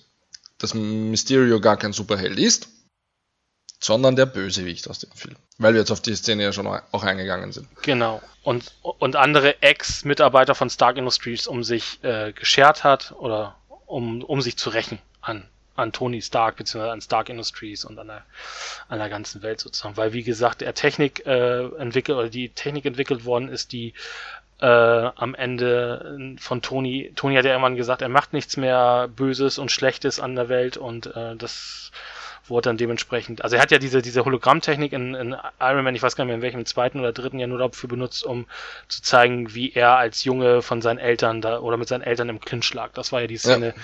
die es da in Iron Man gab und auf dieser Hologrammtechnik, aus dem, aus der Szene basiert halt im Endeffekt Mysterios ganzer ganzer Zauber. Sein ganzer Anzug, diese ganzen Elementals, das sind so kleine, also es gibt Drohnen, die projizieren diese Illusionen und es gibt Drohnen, die in den Illusionen quasi fliegen und das Ganze simulieren und ganze Wände einreißen können. Die werden halt programmiert vorher. Und das erklären sie aber alles im Film und es klingt auch logisch. Genau, es sieht so ein bisschen aus wie so, wie ich mir immer so vorstelle, wie so ein Soundmesher für, fürs Kino. Dann hat man da halt irgendwie seinen Radius und kann da irgendwie bestimmen, da passiert Genau. dann irgendwie ein Schall oder ein Erdbeben oder wird so ein Erdbeben simuliert und da wird das und das.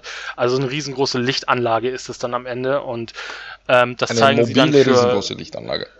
Genau, für London dann am Ende, Mhm. genau, aber ähm, der ganze Trott setzt sich dann ja, also es ist ja immer so, dass das, äh, das ist ja auch noch dieser, dieser, dieser, dieser, dieser Witz bei der ganzen Sache, geht ja noch weiter mit, mit ähm, äh, Nick Fury, dass Nick Fury ja dann sagt, okay, ihr müsst nach Berlin kommen und dann wird einfach der ganze Trost, dieser ganze Klassentrost einfach umgebucht in ein Luxushotel und dann werden sie nach Berlin oder wo auch immer Nick Fury ihn gerade braucht, London oder sonst Und was, vor allem, wie sich die. Lehrer immer freuen. Oh, wir haben ein Upgrade bekommen und Peter nur so, oh Gott, wieso? Vor Ja, allem, ich will doch gar nicht, jetzt lasst mich doch einfach in Ruhe und wie fandst du eigentlich die Szene, das erste Aufeinandertreffen von Nick Fury und Peter Parker? er hatte so ein bisschen äh, Agenten-Style, ne? Aber ich fand halt Ja, das war so, so lustig, finde ich. mit Samuel Jackson, als da der einfach sitzt und den, den, den armen Jungen Den besten da, Freund äh, hat er mal einfach betäubt und dann plötzlich klopft jemand an und Peter kriegt den halt äh, auf netter Weise weg von der Tür und sagt, ja, ich komme dann gleich raus. Und plötzlich, wie es nochmal klopft und Nick Fury sagt, wenn hier jetzt noch einmal einer anklopft, dann stehe ich auf und betäube ihn auch oder irgend sowas, gell? Also das war, das war echt cool. Genau, wir, genau, wir müssen ja den ganzen Film ja nicht in, in Nein, natürlich epischer nicht. Breite erzählen. Es kommt nachher am, am Ende des Tages am, alles raus, weil äh, MJ, glaube ich, eine Drohne findet. Also eine, eine, eine, eine, eine kaputte oder abgestürzte Drohne. Eine Drohne hat eine Fehlfunktion und die fällt irgendwo in die Ecke und MJ beobachtet Genau. den Kampf von Spider-Man gegen ein Elemental. Genau. Und sie findet halt diese Drohne. Genau, und äh, stellt sich dann halt auch dann raus, relativ zeitnah dann, dass MJ äh, Peter P Peters wahre Identität, nee, Quatsch, Spider-Mans wahre Identität so rum äh, kennt. Und äh, dann zeigt sie ihm halt die Drohne und äh, dadurch kommt das alles nach und nach raus und endet dann am Ende dann in so einem Endkampf auf der Tower Bridge in, in London, wo wieder ein Elemental auftauchen soll, was noch, also eine Vereinigung von allen Elementals sozusagen, das ultimative Elemental soll halt äh, London zerstören und äh, da Mysterio auch rausgekriegt hat, dass ähm, Spider-Man es weiß, will er halt halt diesmal tatsächlich äh, Berlin war aber vorher, sagen- oder? Tote, Tote sind. Aber Berlin ist, glaube ich, nicht. Doch, genau, Berlin ist ja noch diese Simulation gewesen. Genau, also wo, wo er zum ersten Mal erst sieht, was Mysterio alles anrichten kann mit dieser Technik. Genau, Weil- er bringt ihn in so eine Art Matrix-ähnliche Welt und nichts ist mehr real und alles ist durcheinander. Boah, das war und so Nick Fury gut ist nicht gemacht. der, der es ist. Und äh, als Zuschauer sch- sitzt man am Ende dann im Stuhl und weiß nicht, äh, Was ist er real und was in der nicht. Traumwelt. Genau, also so ein bisschen Inception-mäßig. Und ich glaube, äh, man wird am Ende des Tages dadurch wachgerüttelt, dass äh, Spider-Man vom ICE geküsst wird. Ich glaube, das ist dann Mhm. so der Moment, wo man weiß, Jetzt jetzt, ist man ist wieder in es der echt. normalen Welt. Aber das fand ich einfach, wie gut sie das äh, durchgedacht haben und wie gut diese Hologramme auch gemacht wurden. Ich meine, man hat ja auch Iron Man gesehen, unter der Maske mit einem, mit einem Skelett war das, glaube ich. Mhm. Und ich gehe jetzt nicht auf alle Details ein, aber es war so gut gemacht, dass man wirklich als Zuschauer sagt, what the fuck is happening right now?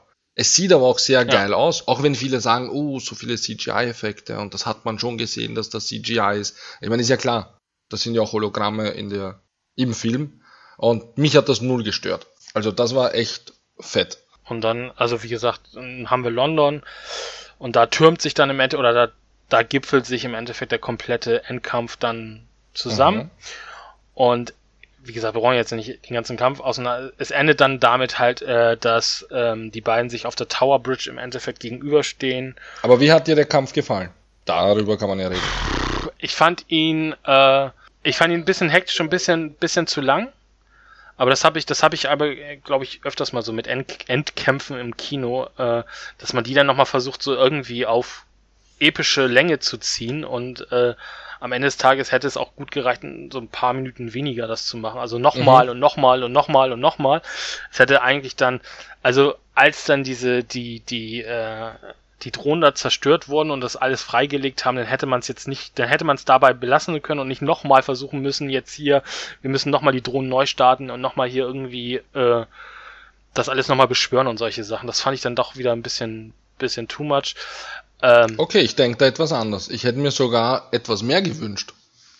dass man noch mehr Spider-Man sieht und dass er noch mehr kämpft. Also das, weil ich die Kämpfe einfach auch so phänomenal fand. Mir hat das wirklich sehr gut gefallen. Ja, also jetzt vom, von den, von den Infights sozusagen, alles mhm. kann ich, kann ich nachvollziehen. Aber ich meine jetzt das, der große Kampf, also so dieses Elemental erscheint, London und so weiter, das fand ich halt einfach ein bisschen, bisschen in die Länge, Länge gezogen. Ähm, dann kommt ja noch diese ganze Happy-Szene und so weiter und ähm, ja, wo sie sich da, die Szene wo, mit wo sie da verschanzen. so, ja. Ja, ja, ja. Wo sie verschanzen. Also das fand ich halt alles so ein bisschen in Länge. Also ist natürlich klar, weil es ist natürlich der Punkt im Film, worauf alles hinausläuft, also auf den Kampf Spider-Man gegen Mysterio. Ähm, ja, aber ich fand, also wie, ja, die, die, die, äh, die Fights fand ich, fand ich super choreografiert. Ich meine, ich, Spider-Man äh, funktioniert halt auch da an der Stelle. Ne? Also das muss man halt auch einfach Ja. sagen. Wie er, wie er da von, von Drohne zu Drohne springt und irgendwie alle ausschaltet und so weiter und dieses Netz immer weiter strickt Und, und, so. und er weiß halt Das schon cool mittlerweile, gemacht. was er kann und was nicht, was halt der große Genau. Unterschied auch ist von Homecoming zu Far From Home. Weil jetzt ist er tatsächlich nach den ganzen Geschehnissen, was da passiert ist mit Avengers und bla bla bla, ist er halt wirklich schon quasi Spider-Man. Also er, er kann seine Fähigkeiten kontrollieren, er kann damit super umgehen.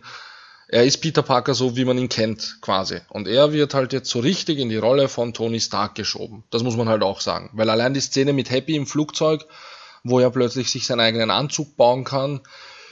Ja, Musik, die Szene selber, wie er da umgeht. Ich meine, es war, es war wirklich cool gemacht und äh, mir hat das sehr gut gefallen, wie sie das auch gemacht haben. Aber es war so richtig, das könnte der neue Tony Stark im Marvel-Universum werden. Und das meine ich mit Vorstellungen für die Brille, weil Tony Stark wusste Ja. schon, wer der nächste Tony Stark werden sollte. Und ja, also das hat man ja auch an, an Happys Gesicht gesehen, dass er sich gefreut hat im Endeffekt, dass, dass er so in dieser Tony Stark-Rolle aufgegangen ist. Wobei ich das auch schon ein bisschen wieder, ein bisschen Kritik, ein bisschen gekünstelt finde, wie er auf einmal alles wusste, wie er was machen Ja, musste. Und mach natürlich. mal hier da 10% mehr, Ja. da 20% weniger hier und da. Ja, gut, das ist natürlich. Aber Peter Film, ist aber, ja auch ähm, so ein kleines Genie, ne? Auch in den Comics. Also er ist ja immer schon einer, der sich sehr gut mit Wissenschaft auskennt und dies und baut sich ja seinen Anzug eigentlich auch selber in den Comics und so. Also von daher würde ich sagen, er sagt der KI halt, mach das, tu das. Vielleicht hat die KI ihm das erklärt, man hat das nicht gehört. Von daher hat das schon gepasst, finde ich. Aber in M MCU hat er ja, wenn ich das jetzt nicht ganz falsch äh, in, in Erinnerung habe, hat er ja die, die ganzen äh, Anzüge ja mehr oder weniger von Stark Genau, bekommen. richtig, Den, den, ja. den allerersten hat er ja selber dieses, Ja. dieses Hemd, wollte ich gerade sagen, und ab da hat er ja im Endeffekt von Stark jeden einzelnen Mhm. Anzug bekommen. Deswegen, sagt, deswegen sagte ich ja, also eigentlich weiß er ja gar nicht, wie man so Anzüge baut, weil er selber sich den ja noch nie selber zusammengebaut hat und es ist natürlich dann Ja. ein super toller Anzug und so weiter. Also das muss man so ein bisschen mal äh, davon wegnehmen, aber klar, es ist natürlich die Szene, äh, kriegen wir jetzt sozusagen Iron Spider so richtig dann oder wie auch immer. Es gab ja auch an, Anlehnung an äh, Ja, Spider-Man Noir Noir, mit genau. dem mit mit dem mit dem mit dem anderen Anzug da in, in Europa und so. Also man hat ja schon auch viel mit diesem Spider-Verse gespielt an der Stelle. Ähm, Mhm. ja, also Und insofern. ich würde mich freuen, wenn da auch mehr kommt. Also das war sehr, sehr erfrischend, das mit den Anzügen und allgemein. Genau, und äh, der, das Ende war halt im Endeffekt, die beiden treffen sich auf der Brücke und ähm, ja, Mysterio verliert und äh, lässt sein Leben dort sozusagen. Ist Weiß der jetzt genau tot? Wie, aber sah so aus, ja. Hat so gewirkt, aber. Wirkte, wirkte Weil Jake so. Gyllenhaal hat die Rolle, finde ich, gut gespielt.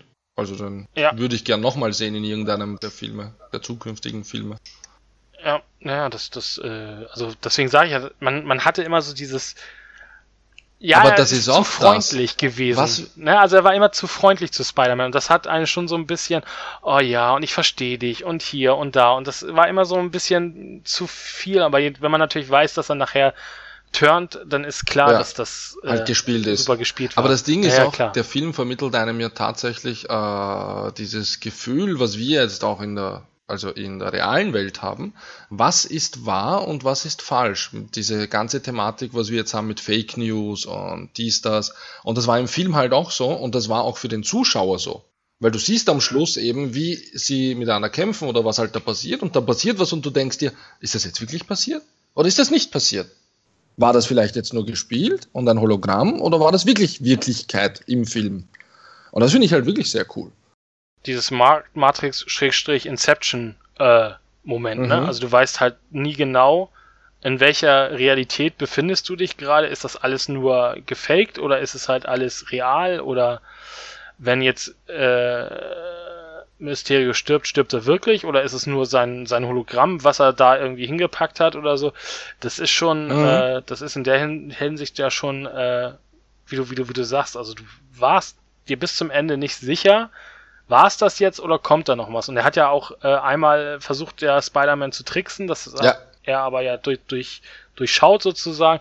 Aber da merkte man auch schon wieder, okay, es kann nicht vor, also es könnte immer noch nicht vorbei sein. Weil die Szene in Berlin hat ja gezeigt, dass äh, Boah, das war so geil. es im Endeffekt unendlich viele Ebenen gibt oder wie man es auch immer sagen will. Ne? Mhm. Also das ist halt äh, im ersten Moment ist er in diesem alten Haus, dann äh, fällt er irgendwo runter, dann ist er irgendwo im Dunkeln und äh, es geht immer weiter und es ist ja, das war schon es war schon, also von der, von der Tricktechnik natürlich super, super toll gemacht. Damit hört eigentlich der Film in einer guten Note auf und äh, dann kommen die Post-Credit-Scenes und da gibt's Boah. nochmal dann Gesprächswort. Oh, war das geil.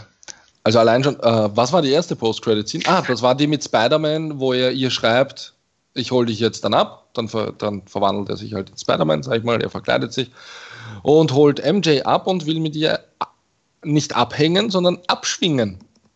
So nenne ich das jetzt mal. Und dann Genau. schwingen sie halt gemeinsam durch die Stadt. Und das ist halt auch cool, wie sie, wie er ihr schreibt beim Rumschwingen, wie cool das halt aussieht. Und dann schreibt sie ihm zurück, nicht schwingen und schreiben. das ist halt, ich fand's halt funny. Und Ja. Dann sieht man halt, wie er sie mitnimmt und sie schwingen gemeinsam rum. Ihr gefällt das anscheinend nicht so gut wie ihm. Und dann lässt er sie halt wieder auf den Boden und plötzlich hört man eine sehr bekannte Stimme aus dem Spider-Man-Universum. Und zwar J. Jonah Jameson, der plötzlich in den Nachrichten ist und über Spider-Man redet. Genau, also man sieht dann die Szene in, auf, der, auf der Brücke in London und äh, Mysterio war wohl noch nicht ganz tot, denn er konnte noch eine Nachricht hinterlassen, dass Spider-Man für das alles verantwortlich war und nicht nur das, sondern dass Spider-Man auch äh, einen Namen hat, nämlich Peter, Peter Parker. Parker. Und vor allem hat er das halt wirklich mit seinen Hologrammen so gespielt oder so zugeschnitten, die Videos, dass man halt wirklich, wenn man das sieht, dann denkt man sich, okay, gut, das war Spider-Man. Genau, und, äh, Und man sagt seinen Namen dann, ja. Und man nennt Spider-Man ist Peter Parker. hat so ein bisschen was wie das Ende von Iron Man. Ja, aber ganz anders wiederum. Ja, Das finde ich auch interessant, weil Iron Man, es ist ja die eigene Wahl von Tony Stark zu sagen, ich bin Iron Man. Ja. Das ist ja cool, weil der geht hin und weiß, okay, ich habe den Ruhm eh schon immer gehabt, mir ist das egal. Dann hast du aber einen Charakter, der wirklich nicht einmal Superheld sein will zeitweise, wo plötzlich seine komplette private Identität halt aufliegt. Und das wird jetzt interessant, wie das weitergeht, weil, ich meine, das gab es aber in den Zeichentrickfilmen auch nicht. nee. Das ist ja, ja- das Interessante, oder in den Comics halt. Also, Ja, genau. Ich kenne keine. es war ja immer so, dass, dass er ja Spider-Man immer schlecht gemacht hat über seine Nachrichten. Genau. Und er hat ja für ihn gearbeitet. Genau, und, äh, und es war aber, genau, aber er wusste nie die wahre Identität. Also, Mhm. Also er hat Spider-Man immer den, dem Verbrechen und auch wenn Spider-Man was Gutes gemacht hat oder wenn irgendwas passiert ist, Spider-Man war aber eigentlich schuld, dass es erst so weit gekommen ist oder Mhm. irgendwas Schlimmes passiert ist oder sowas. Aber dass er selber wusste, dass es Peter Parker ist, ähm, Das gab es noch nie. Also für mich war das wirklich, das war überraschend. Ich habe nicht damit gerechnet, also null damit gerechnet. Vor allem war diese Mid-Credit-Scene auch ziemlich lang. ja, Das war sehr überraschend. Und dann gab es halt, nachdem der Name genannt wurde, hat man noch kurz Spider-Man gesehen und dann war es vorbei. Und dann kommen wir jetzt zu der Nach-Credit-Scene. Bei der End-Credit-Scene sieht man plötzlich ähm, Nick Fury und wie hieß sie? äh, Maria Hill. Maria Hill. Sieht man im Auto sitzen und plötzlich ruft halt ähm, Nick Fury an und plötzlich sieht man, dass er anruft bei Nick Fury. Und dann sieht man halt, also sie reden halt darüber, dass sie das ziemlich gut gemacht haben, bla bla hin und her, und dann reden sie halt mit Nick Fury. Und dann erfahrt man plötzlich, dass das ein, sind das Skrulls? Ja, oder? So Mhm. heißen die. Genau, die aus Captain Marvel. Und das waren einfach nur im ganzen Film, war das gar nicht Nick Fury und Maria Hill, sondern das waren die ganze Zeit nur Skrulls, die sich ausgegeben haben als Nick Fury und Maria Hill. Und dann sieht man halt, wie Samuel L. Jackson chillt im Weltraum. Der macht halt auf, dem, Urlaub. auf dem Kree-Schiff, Genau. ne? Auf diesem, auf diesem Captain Marvel-Schiff da sozusagen. Genau. Das sind halt die Nachereignisse dann quasi, wo er am Schluss von Captain Marvel sagt, glaube ich sogar, ich bräuchte mal Urlaub oder so. Und dann sieht man halt, dass er da auf dem Skrull-Schiff ist und mit denen da rumfliegt. Genau. Also ist natürlich nicht direkt nach Captain Marvel, Captain Marvel spielt in den 90ern, aber ja, das ist genau dieses, dieses, dieses äh, Exilschiff, ne? Von den, Genau, von ja. Den, von den Skrulls, genau. Ähm, was noch spannend übrigens ist, ähm, äh, äh, James, äh, J. Jonah James, äh, J. Jonah Jameson. J. Jonah Jameson, genau, wird äh, auch in dem Film von J.K. Simmons gespielt, der auch äh, Mhm. in dem Sam Raimi-Film die gleiche Rolle gespielt hat. Kann man natürlich auch schon wieder äh, Sachen mutmaßen oder wie auch immer, aber ich finde es halt toll, dass sie ihn genau für diese Szene auch wieder geholt haben.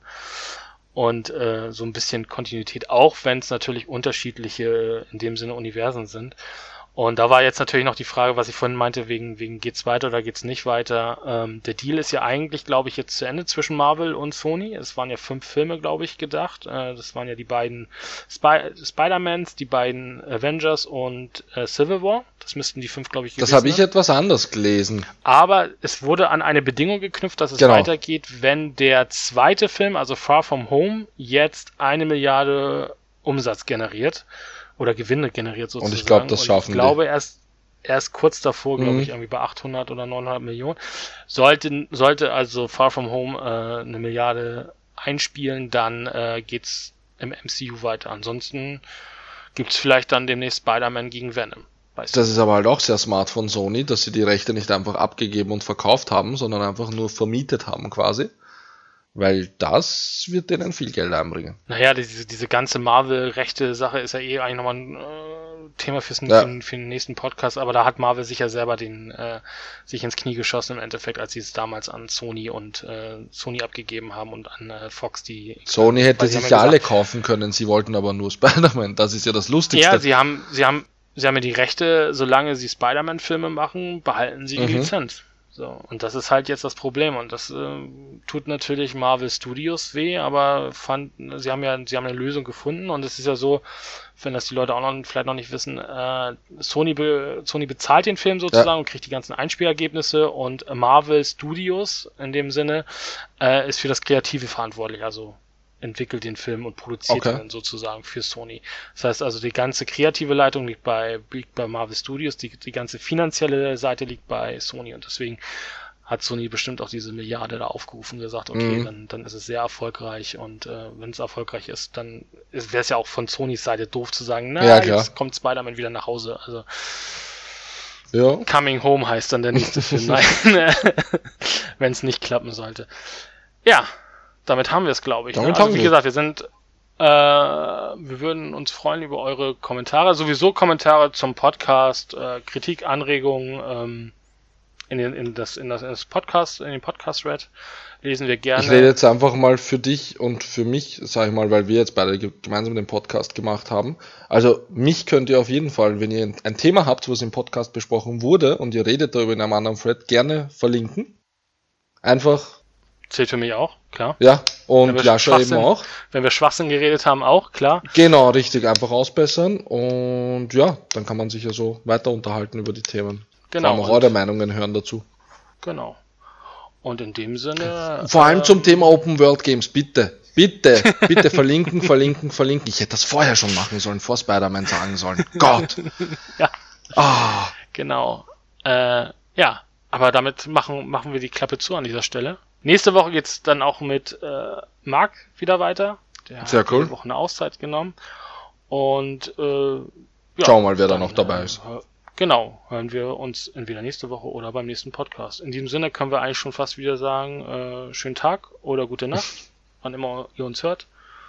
Und dann äh, bis dann. jupp. Tschüss. Round